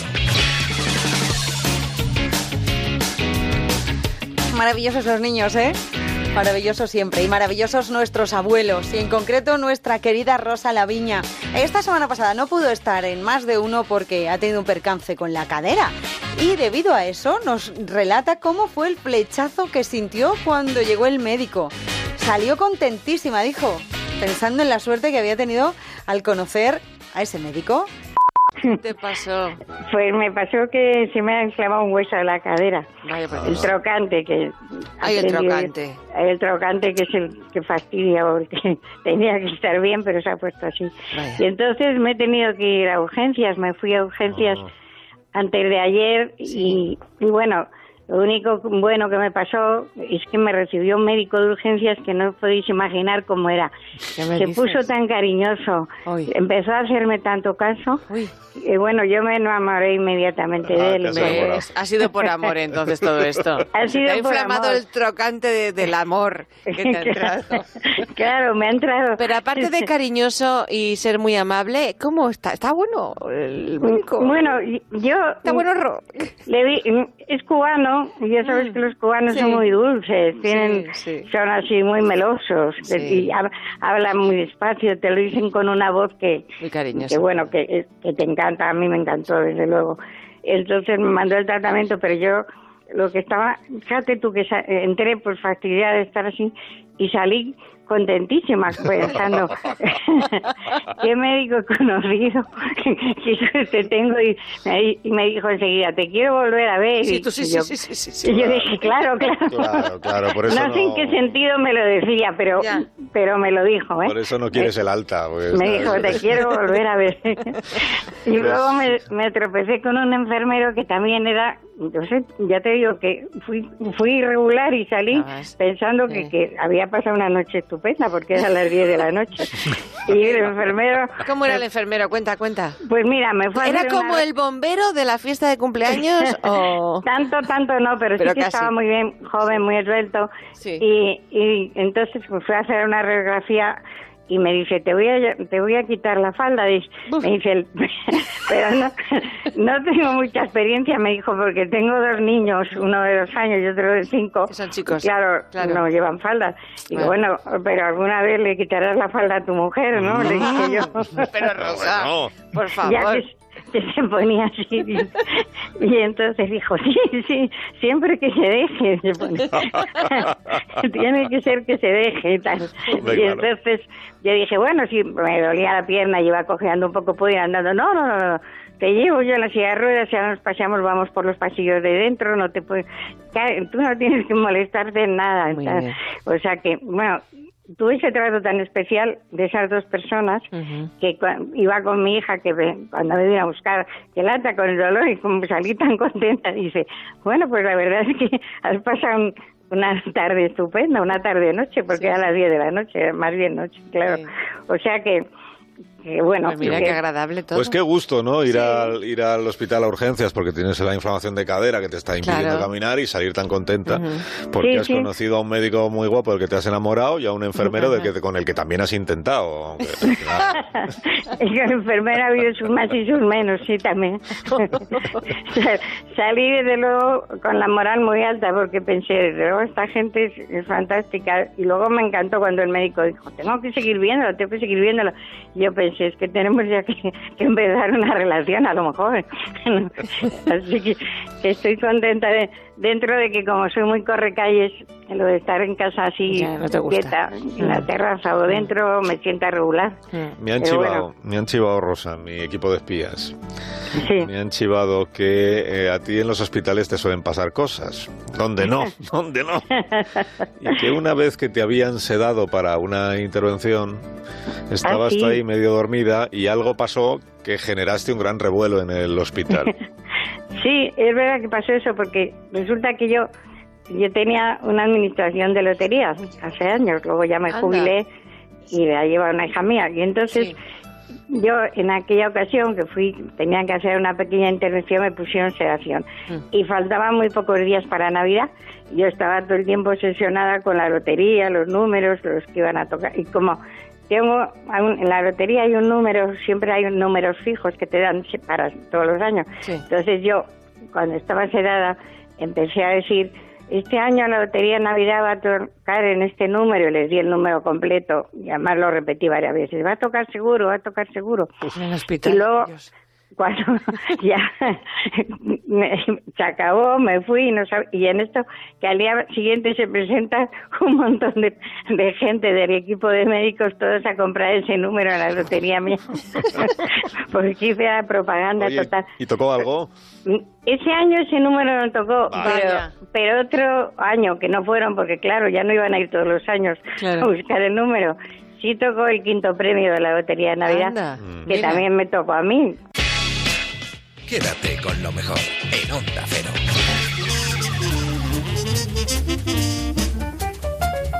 Emile Zola, o Emil, Emilio Zola, era el escritor más célebre de Francia del momento. Murió en extrañas circunstancias. Es un relato que nos cuenta Javier Cancho en Historia de las autoridades calificaron lo ocurrido como un desafortunado accidente. Los hechos que les vamos a contar sucedieron en París, en el número 21 de la Rue de Bruxelles. Sabemos que horas antes de la muerte de Zola, él y su esposa Alexandrine habían regresado a su domicilio después de haber pasado unos días en su casa de campo. Estaba comenzando el otoño y hacía frío, así que nada más llegar encendieron la chimenea que estaba en un salón contiguo a la habitación donde dormían. Durante la noche se sintieron mal, los dos, pero particularmente Alexandrine, quien pensó en llamar a los sirvientes, aunque Zola le dijo que si descansaban a la mañana siguiente se sentirían mejor y estarían recuperados. Pero a la mañana siguiente, a las nueve en punto, los sirvientes llamaron a la habitación. Algo raro sucedía porque era extraño que ninguno de los dos hubiera salido del dormitorio a esa hora. Cuando abrieron el cuarto encontraron a Zola tendido en el suelo cerca de la ventana. Fue lo último que hizo durante aquella madrugada agónica. Trató de abrir la ventana para poder respirar. Alexandrine yacía inconsciente en la cama. Zola murió a los 62 años a causa de una intoxicación con monóxido de carbono por una chimenea supuestamente mal ventilada. Su esposa sobrevivió y después se denunció una conspiración para matar al escritor. Y aunque hubo una investigación y aunque la chimenea se revisó, la versión oficial concluyó que aquella chimenea no se había limpiado bien. Cementerio de Montmartre. Fue allí donde en principio se enterró al autor de Germinal. El 5 de octubre de 1902, cerca de 50.000 personas asistían a la despedida del escritor. Los soldados presentaron armas cuando pasó el coche fúnebre y fue otro escritor, Anatole France, el encargado de pronunciar un discurso de homenaje. Y en aquellas palabras, France dijo que Zola fue un instante en la conciencia humana. Al entierro asistió Alfred Dreyfus, el hombre por el que Zola había sacado la cara ante la injusticia que con Dreyfus estaba cometiendo. Seis años después, los restos de Zola fueron exhumados y fueron trasladados al Panteón de París, al enclave de mayor honor de toda Francia. Sus huesos fueron introducidos en una cripta donde también están Víctor Hugo y Alejandro Dumas. Pero durante el traslado de los huesos en París se formó un gran revuelo y muchos nacionalistas enfurecidos trataron de detener el coche fúnebre para que no llegara al Panteón, aunque fueron contenidos por la policía. A la ceremonia asistió Dreyfus y la tensión llegó a tal punto que un periodista, uno llamado Luis Gregory, trató de asesinar a Dreyfus con dos disparos. Sin embargo, Gregory pudo ser arrestado antes de que siguiera disparando. Dreyfus solo sufrió una herida leve en el brazo. Y casi medio siglo después de aquellos acontecimientos, en 1953, el diario Liberación publicó que Emile Zola murió asesinado. La investigación la firmaba el periodista Jean Borel. La información se fundamentaba en una confesión, en la de alguien llamado Henri Buronfoch. Henri tenía el oficio de desollinador y aquel tipo estuvo arreglando el tejado de los vecinos de Zola y relató que hubo una maniobra para bloquear la chimenea y desbloquearla después, antes de que se descubriera el daño causado por el monóxido de carbono. Incluso antes de aquella confesión, el inspector de policía que acometió la investigación reveló que él mismo sospechó, aunque no lo pudo probar. Hay razones, por tanto, para pensar que Zola fue asesinado. Lo que no hay es ninguna prueba concluyente, solo testimonios y una enorme sospecha. Rocío Santos, quédate con lo mejor. Hace unos días nos visitaba Javier Sardá a Julia en la Onda. Nos trae su nuevo libro llamado Adiós muy buenas. Una novela que trata de la muerte de manera diferente, desde un punto de vista normal y natural. Y a mí me ha impresionado mucho porque mm, habla de la muerte, pero habla de la muerte en un tono muy próximo, Sí. muy humorístico muchas veces, muy descarnado otras. Habla de pero la vida, te tienes ¿eh? de la sí. vida en realidad, ¿eh? No, habla de que la vida es una mierda, o sea, que, Sí. que pasa en un momento. Claro. Pero todos los cementerios están llenos de gente que ya ha pasado por aquí. Es increíble. Ahora nosotros, está- nos toca el turno a nosotros. Pero Y estamos aquí tan monos, tan No, ricamente, pero, vamos a morir, ¿no? Vamos a morir. Estamos, somos muertos de vacaciones, pero Sí. eso da igual. Cada uno de los nichos, cada una de las tumbas es una historia de gente porque algunas están muy, muy, muy llenas, ¿eh? Eh, eh, Hay nichos donde hay 30 personas, ¿eh? ¿30? 30 personas, que yo he ido a cementerios a enterarme de las cosas. Iba a preguntarte, ¿cómo lo has hecho esto? Porque eh, mm, ¿en qué te- hay historias que Sí. supongo que habrán salido a lo mejor de algún breve de sucesos Ah, de sí. medios de comunicación. cosa, porque es, sí. Mm. es la historia, todo lo que ocurre, toda la gente que hay en un cementerio, Sí. ah, un enterrador Sí, y su ayudante, sí. y a partir de ahí, pues historias varias que están encerradas como, como, la, como la vida que un día fue dentro de uno de esos nichos. Claro, pero la- hay dos viejas reviejas, que les llaman viejas, por eso digo viejas, reviejas delgadas, delgadísimas, que lo saben todo. Todo. Y lo que no saben se lo inventan. Y dicen, mira, aquí está el señor italiano, aquel que se enamoró de la señora eh, Anastasia. Y, pero claro, Anastasia está enterrada con su marido. ¿eh? y a él lo, lo enterraron aparte. Es decir, amantes separados. Eh, francotiradores mm, cerca de la mujer en, en- una plaza a la que dispararon y que murió muy joven. Y él tuvo una larguísima vida. Cosas mm, más profundas y cosas muy divertidas. ¿eh? Yo me, yo, no, yo me he reído. Sí. Luego, luego, me, luego me sentía mal porque luego me ponía triste, pero volví a reírme. Sí, claro. Porque la manera de mezclar que tienes los adjetivos, eh, la manera de describir las situaciones y la experiencia de cada uno de esos muertos, que un día era gente como nosotros. Claro. Que toda la gente que está enterrada, un día éramos tú y yo. Sí, claro. Ahora, esto de que tú te ocupes tanto de la muerte, yo soy de tu gremio, ¿eh? Yo diría que la humanidad se divide entre gente que piensa en la muerte Mm. a menudo y gente que no piensa nunca. Hay gente que le nombras algo de, la- de un nicho de muerte. ¡Ay, quita, quita! No me hables de eso. Hay gente que no quiere oír hablar de eso. Y hay otros que somos un poco obsesos. Pero yo es que, y tú claro. somos de... O tú y yo, Mira. digamos, somos un poco de ese Josep gremio. Pla dijo varias cosas que me hacían reír mucho. Una de ellas dijo, dejémonos eh, de dar vueltas a la- al tema de los padres. A los padres mm, solo se les puede pedir una cosa, durabilidad. ¿Eh? Esto era el, el temperamento de Josep Pla. Durabilidad. Durabilidad. Pero en mi caso no, no hubo la más mínima durabilidad. A la madre a los siete años, mi padre cuando yo estaba en la mili, etcétera. Quiere decir que claro que piensas antes de tiempo.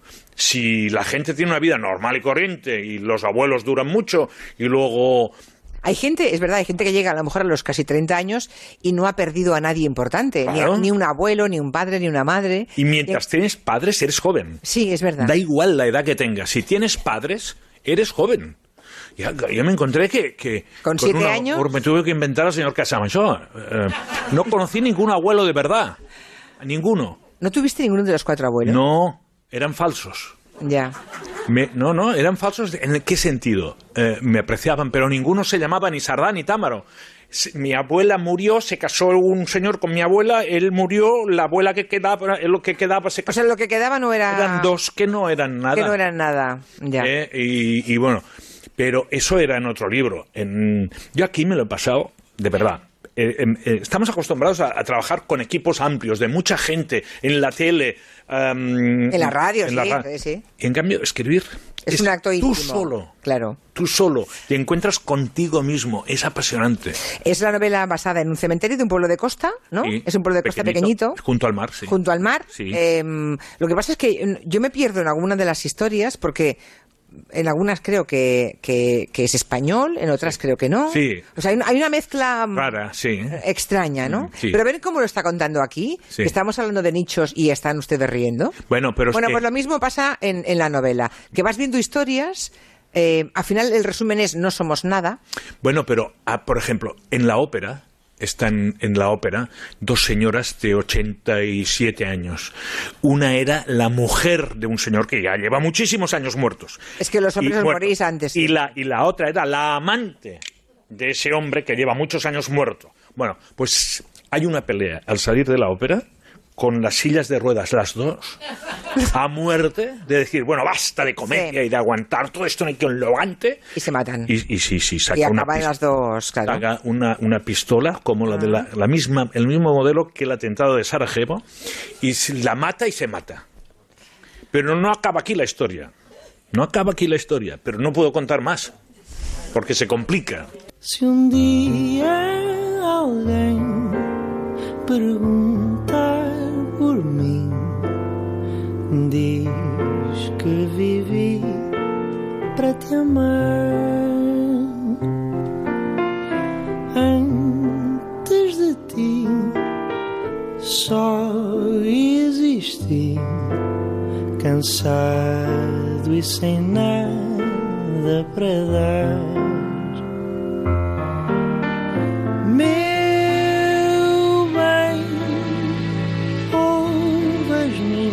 Preces, peço que regresses, que me voltes a querer. Eu sei que não se ama sozinho, talvez devagarinho possas voltar a aprender.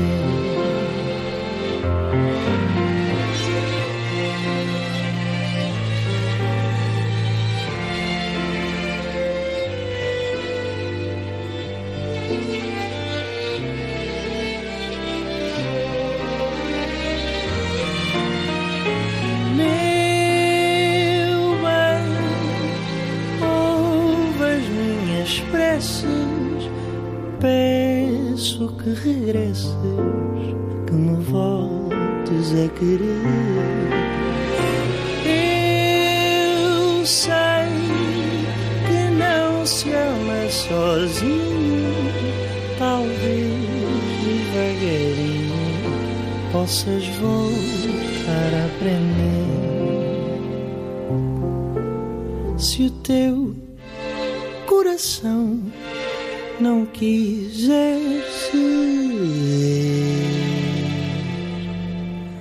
não sentir paixão, não quiser sofrer, sem fazer plano do que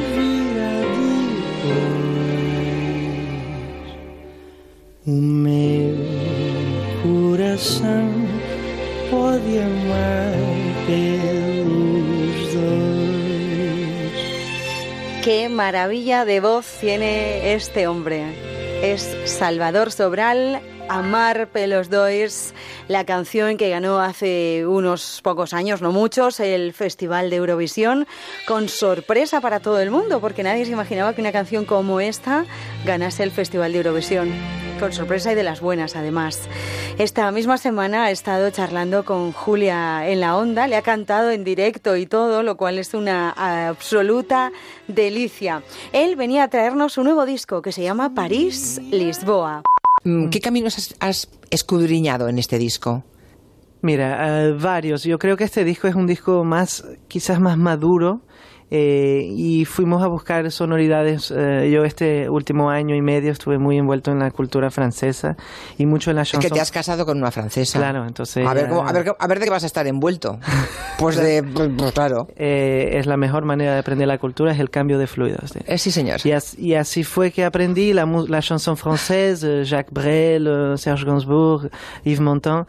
Entonces, este disco tiene una balsa francesa, que eso es novedad. Después siempre hay muchas sonoridades latinas por Leo, que es venezolano y compone cosas muy latinas. Eh, este mm, más folclore portugués, po- se puede decir también. Eh, hay más canciones en portugués en este disco. Entonces sí, es una dispersidad. Yo soy un artista disperso y incoherente. Pero Mm. ¿qué va a hacer? Oye, pero la de cosas que te han pasado en dos años a ti.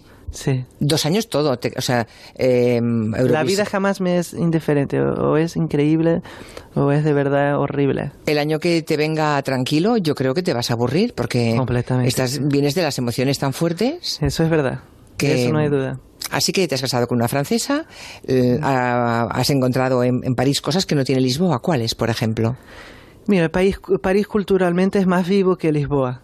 Eh, Barcelona tam- también es muy vivo culturalmente, pero no sé, Pa- París la gente eh, siempre se está moviendo París y hay mu- mucho cine muy bueno en París. Eh, yo siempre iba ahí al cine solo porque, bueno, está trabajando, yo estoy paseando por París, eh, voy siempre al cine, leo mucho y, y en París no está el trabajo, entonces para mí es solo libertad y, y Opción, pasárselo bien, claro. Sí. Pero ahora sí que vas a trabajar en París, ¿o no? Eh, todavía no hay nada. No sé si alguien de los oyentes consigue un concierto allá. Yo voy te gustaría, ¿no? Sí, a mí me Mm. encantaría. Yo voy gratis. Yo por el amor al arte. Ajá. Hay 12 canciones en varios idiomas, y la mayoría en portugués, claro, siete, pero hay también una canción en español, en francés, en, en inglés.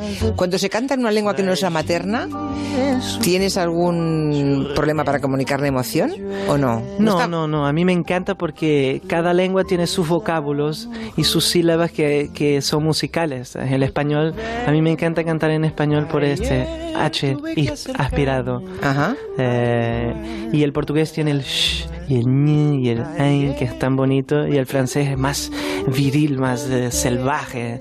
¿El Je te te. Muy sexual. Y a mí Ya. me gusta eso también. Y cada lengua tiene sus bellezas. Yo seguro que el polaco también tendrá su, su encanto. Por cierto, ¿a Polonia vas? Sí. Claro, tengo Bien. aquí la lista de tus conciertos y te esperan en Alemania, en Suiza, en España por descontado, en Finlandia, hasta allí arriba vas a estar. Me encanta Qué frío, qué frío Finlandia, ¿no? Sí, me, me gusta más todavía Suecia. A mí estoy enamorado de Suecia. Sí. Pero Finlandia también tengo mucha curiosidad. Mm, Francia, por supuesto, Lituania y Polonia. O sea, vas a hacer gira que empiezas ya la semana que viene por todos esos países. Sí. Pues deberías, deberías estar un poco agradecido a Eurovisión, Salvador. Pero yo estoy completamente. Tú no, que, no te creas lo que lees en los medios. No, no me lo creo, por eso, no- por eso te lanzo así la pregunta, Sí, porque sí, claro, sí. siempre es Salvador, la imagen es Salvador Sobral, ah, Eurovisión, caca. Sí, no, no, Pues no, no. ¿Sabes qué? Yo, eh, eh, yo lo que digo siempre es, ¿de qué otra manera podría yo tocar para 200 millones de personas una canción de 3 minutos? No hay otra manera. No hay otra Solo forma. si fuera un YouTube Sensation, eh, igualmente no sería la misma cosa. Eh, claro que estoy agradecido. Lo que pasa es que viví mucho tiempo la parte mala de la fama cuando estaba en el hospital y la gente decía cosas horribles y los medios de comunicación también. Ahora sí vivo la buena parte de, de la fama y de haber ganado la Eurovisión, que es todo esto, tocar. En Estamos tantos a- Estamos aquí países. hablando Sí, por eso. Claro. En Onda Cero, quédate con lo mejor. Rocío Santos. Es una delicia hablar con este hombre, ¿eh? Salvador Sobral, en Julia, en la onda, presentando su disco París-Lisboa. Cambiamos de asunto y os contamos que en 2025 la Dirección General de Tráfico tiene previsto suprimir el triángulo de emergencia. Este sistema genera gran peligro por el hecho de tener que bajarnos del coche para colocarlo en determinadas vías. Ahora dos guardias civiles en excedencia han creado un operativo mucho más seguro. Es una luz de emergencia que se puede colocar en cualquier rincón del coche y con el que conseguimos visibilizarnos sin tener que abandonar el vehículo. El invento se llama Help Flash y Jorge es uno de sus creadores. Datos. En el último año, según la DGT, 20 personas eh, murieron atropelladas en autovías o autopistas intentando poner el triángulo para señalizar una avería o un accidente. Eh, Es que hay que hacer una caminata para colocar el triángulo porque según la normativa tiene que estar como mínimo a 50 metros de distancia del coche. En países como el Reino Unido, por un tema de seguridad, está prohibido utilizar ese sistema para avisar eh, de un accidente. Realmente no somos conscientes del peligro, eh, del peligro, peligro que entraña salir del coche en determinadas vías. Y aquí es donde surge una iniciativa que hoy descubrimos leyendo a los compañeros del Confidencial que cuentan la historia de dos guardias civiles en excedencia, atención, que han inventado un sistema que puede acabar en nuestro maletero en muy poco tiempo. Es el Help Flash, que es una luz que va en el techo. A mí me recordaba la de Starsky Hatch cuando Sí. ponían una, una luz ahí en el. Qué chulo, ¿verdad? ¿no? Así que sí, Sí. tenemos ganas de que se estropee el coche. Sí, y que visible a más de un kilómetro de distancia. Uno de los Jorges, porque se llaman Jorge Costas y Jorge eh, Torre, está al teléfono. Hola Jorge Costas, buenas tardes. Hola, ¿qué tal? Buenas tardes. Bueno, pues nos encanta este invento, ¿eh? Por cierto, ¿y y cómo, cómo acaban dos guardias civiles fuera del cuerpo inventando un sistema de seguridad vial que, oye, si cuaja, os mm, podéis hacer mucho dinero, ¿eh? Y nos, nos encantará que sea así. A ver, el dinero es, yo creo que va a ser secundario, ¿no? Efectivamente sí puede ser. Yo creo que acabamos así por una inquietud, ¿no? Inquietud personal, inquietud Claro. de, de colaborar, de ayudar, de, no sé, de crecer Oye, también personalmente, muchas cosas. Oye, ¿y cómo funciona, Jorge? O sea, ¿dónde se lleva esa luz? Eh, si es visible o no de día, se mete en algún sitio, porque es para, en teoría, no tener que bajar del coche para nada. Claro, nosotros nos dimos cuenta que efectivamente lo que decías, ¿no? Que ese atropellos de cantidad de atropellos cada vez más, de mortales, decías 20 víctimas mortales, hay muchas más heridos graves, ¿no? Claro. Y amputados incluso. Entonces, bueno, pues la decisión fue desarrollar un dispositivo, como os digo, es una luz que se mete en cualquier sitio del coche, prácticamente en cualquier sitio, ¿eh? en la guantera, en la puerta, en cualquier huequito pequeñito del coche entraría Y lo que conseguimos con esto es señalizarnos sin bajarnos del vehículo. Es visible a un kilómetro de distancia, como bien decís. De día tiene un poquito menos de sentido quizás, pero bueno, porque al final de día también se ve el vehículo apedreado ¿no? y está ecualizado. Ya. Y generalmente el 90% de los atropellos son de noche o en vías insuficientemente iluminadas. Claro. Hem- Hemos leído, Jorge, que antes de, de inventar este Help Flash, ¿no? En esta, esta luz de, de socorro, que estabais casi en la ruina, ¿no? Que habíais empezado esta aventura, este invento, nada, con 200 eurillos en el bolsillo y que estabais ya a punto de tirar la toalla. De hecho, tu compañero creo que estuvo a punto, a punto de dejarlo. Sí, mi compañero lo cogí ya con la papel de sol- solicitando la, la vuelta ¿no? al cuerpo otra vez, buscamos excedencia como Dijo, me vuelvo, me voy a poner otra vez el tricornio. Me puedo más. Sí. efectivamente, fue duro, muy duro, porque empezamos eso, efectivamente, es una historia yo creo que de superación, ¿no? De empezar de cero, de mucha confianza en el proyecto, de pasarlo muy, muy mal, ¿no? Y, y contaba ahí, bueno, en la entrevista que, que habéis leído, por nuestras aventuras, ¿no? Pequeñas anécdotas que quedan por ahí, por el camino. Ahora creo que estáis facturando ya una cifra considerable, ¿no? Tenéis ya la fábrica en Vigo, tenéis Ujú. 16 empleados, ¿no? Sí. Que pueden ser muchos más, o sea, ahora os habéis- Ojalá, ahora ya no es solamente ser inventor, ahora ya sois y ahora ya sois empresarios, claro. Sí, bueno, ya somos eso, pues un poquito más empresarios, como decimos nosotros, nos dejamos de ser una empresa pequeñita, bien, bien avenida, como que decimos nosotros también, con 16 empleados, que son una familia, porque Claro. al final aquí, pues eso, es una empresa muy, muy, muy cercana a todos unos a otros y generando empleo, que también es importante, ¿no? Y bueno, la verdad que muy contentos por ello. Yo supongo que ya tenéis alguna seguridad de que tanto la DGT como el Ministerio del Interior van a recomendar vuestro sistema de señalización, ¿no?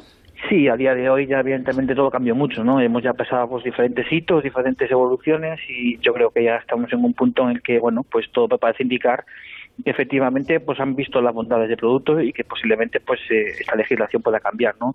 Y evitar estas víctimas. Oye, ¿trabajáis en algún invento más, Jorge? Sí, siempre. Siempre. La cabeza, la cabeza no para. No para. aquí. Bueno, eso Sí, está nada, bien. La siguiente es la, la siguiente evolución del producto, que ya lleva pues conectividad, eh, lleva inteligencia artificial y últimas tecnologías que están muy de moda, ¿no? Del IoT, el Internet de las cosas, ese tipo de, de cosas, ¿no? Sobre todo orientado a la seguridad vial siempre y a las necesidades del conductor cuando se queda averiado, ¿no? Entonces, bueno, pues ahí estamos trabajando. Oye, está bien, o sea, cuando erais guardias civiles está claro que tomasteis... Ya le estaban dando Bueno, no, tomasteis nota de, todas las deficiencias que observabais en las carreteras y lo habéis aplicado ahora, añadiendo a eso vuestro talento y vuestro esfuerzo. Así que ojalá os vaya muy bien, querido, de verdad. Muchas gracias. En Onda Cero, quédate con lo mejor. Rocío Santos.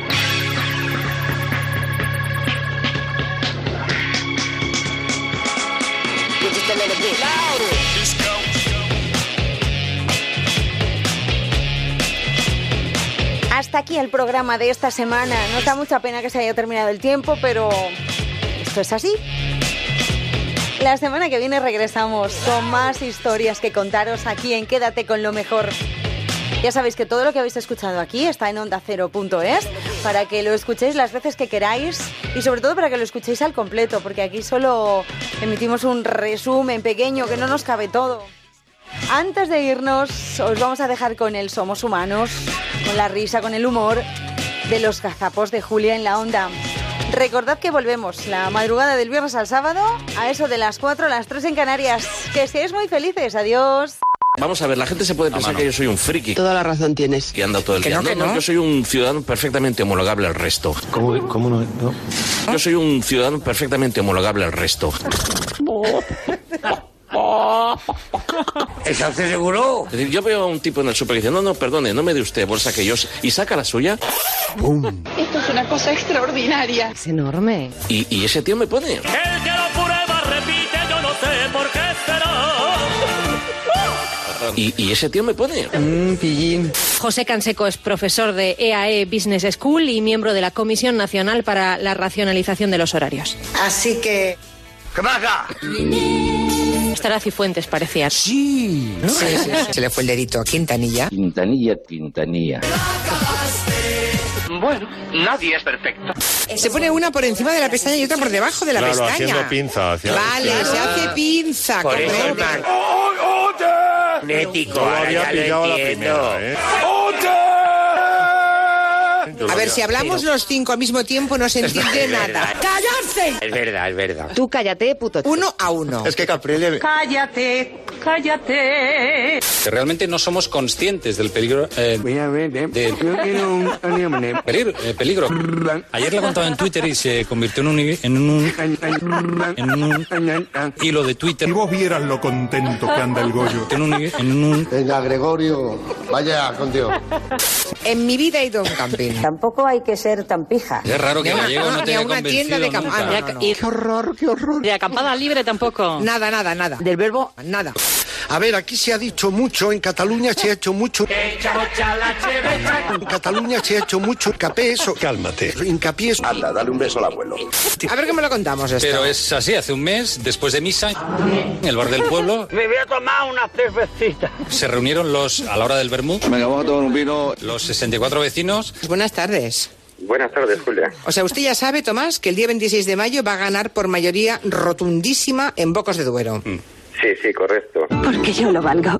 Pero mire, perdóneme, antes de seguir, eh, una puntualización. Es que nosotros no nos reunimos en el bar, nos reunimos en un salón de actos que tiene el ayuntamiento. Ah, perdone. Vale, vale, bueno. ya. Nos vamos haciendo la idea. Sí, sí, sí. Ya. En este caso, el, el primer... El... ¿Dónde vas tú con ese pollo? Suéltalo, suéltalo. No lo puedo ya retener.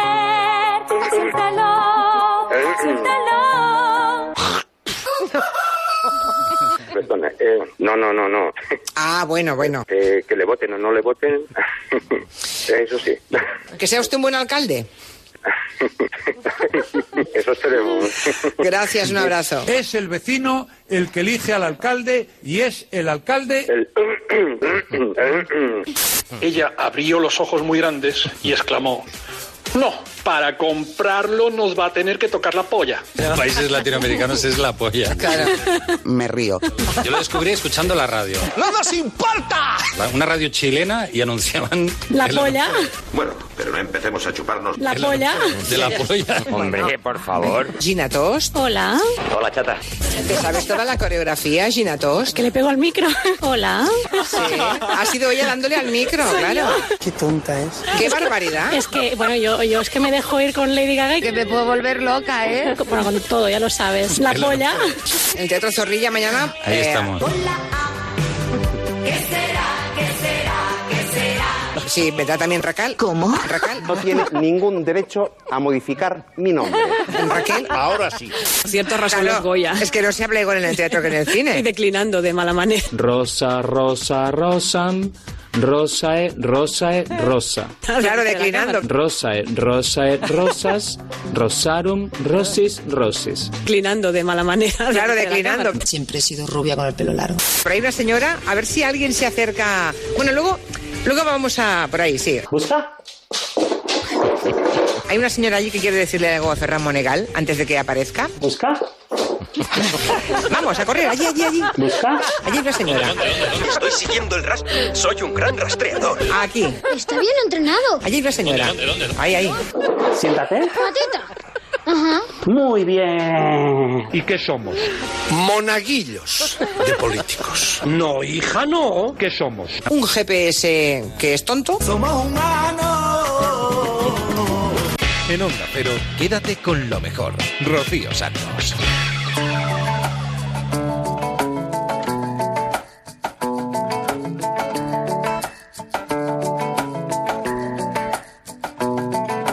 Agua, yo sé que tú eres el agua, cayendo como nostalgia. Cristalina y transparente, tú eres agua. A veces mares en calma y otras inundas mi alma. Necesito una razón para ser el viento que te empuja y levanta tus olas, el que te hace subir hasta las nubes solas.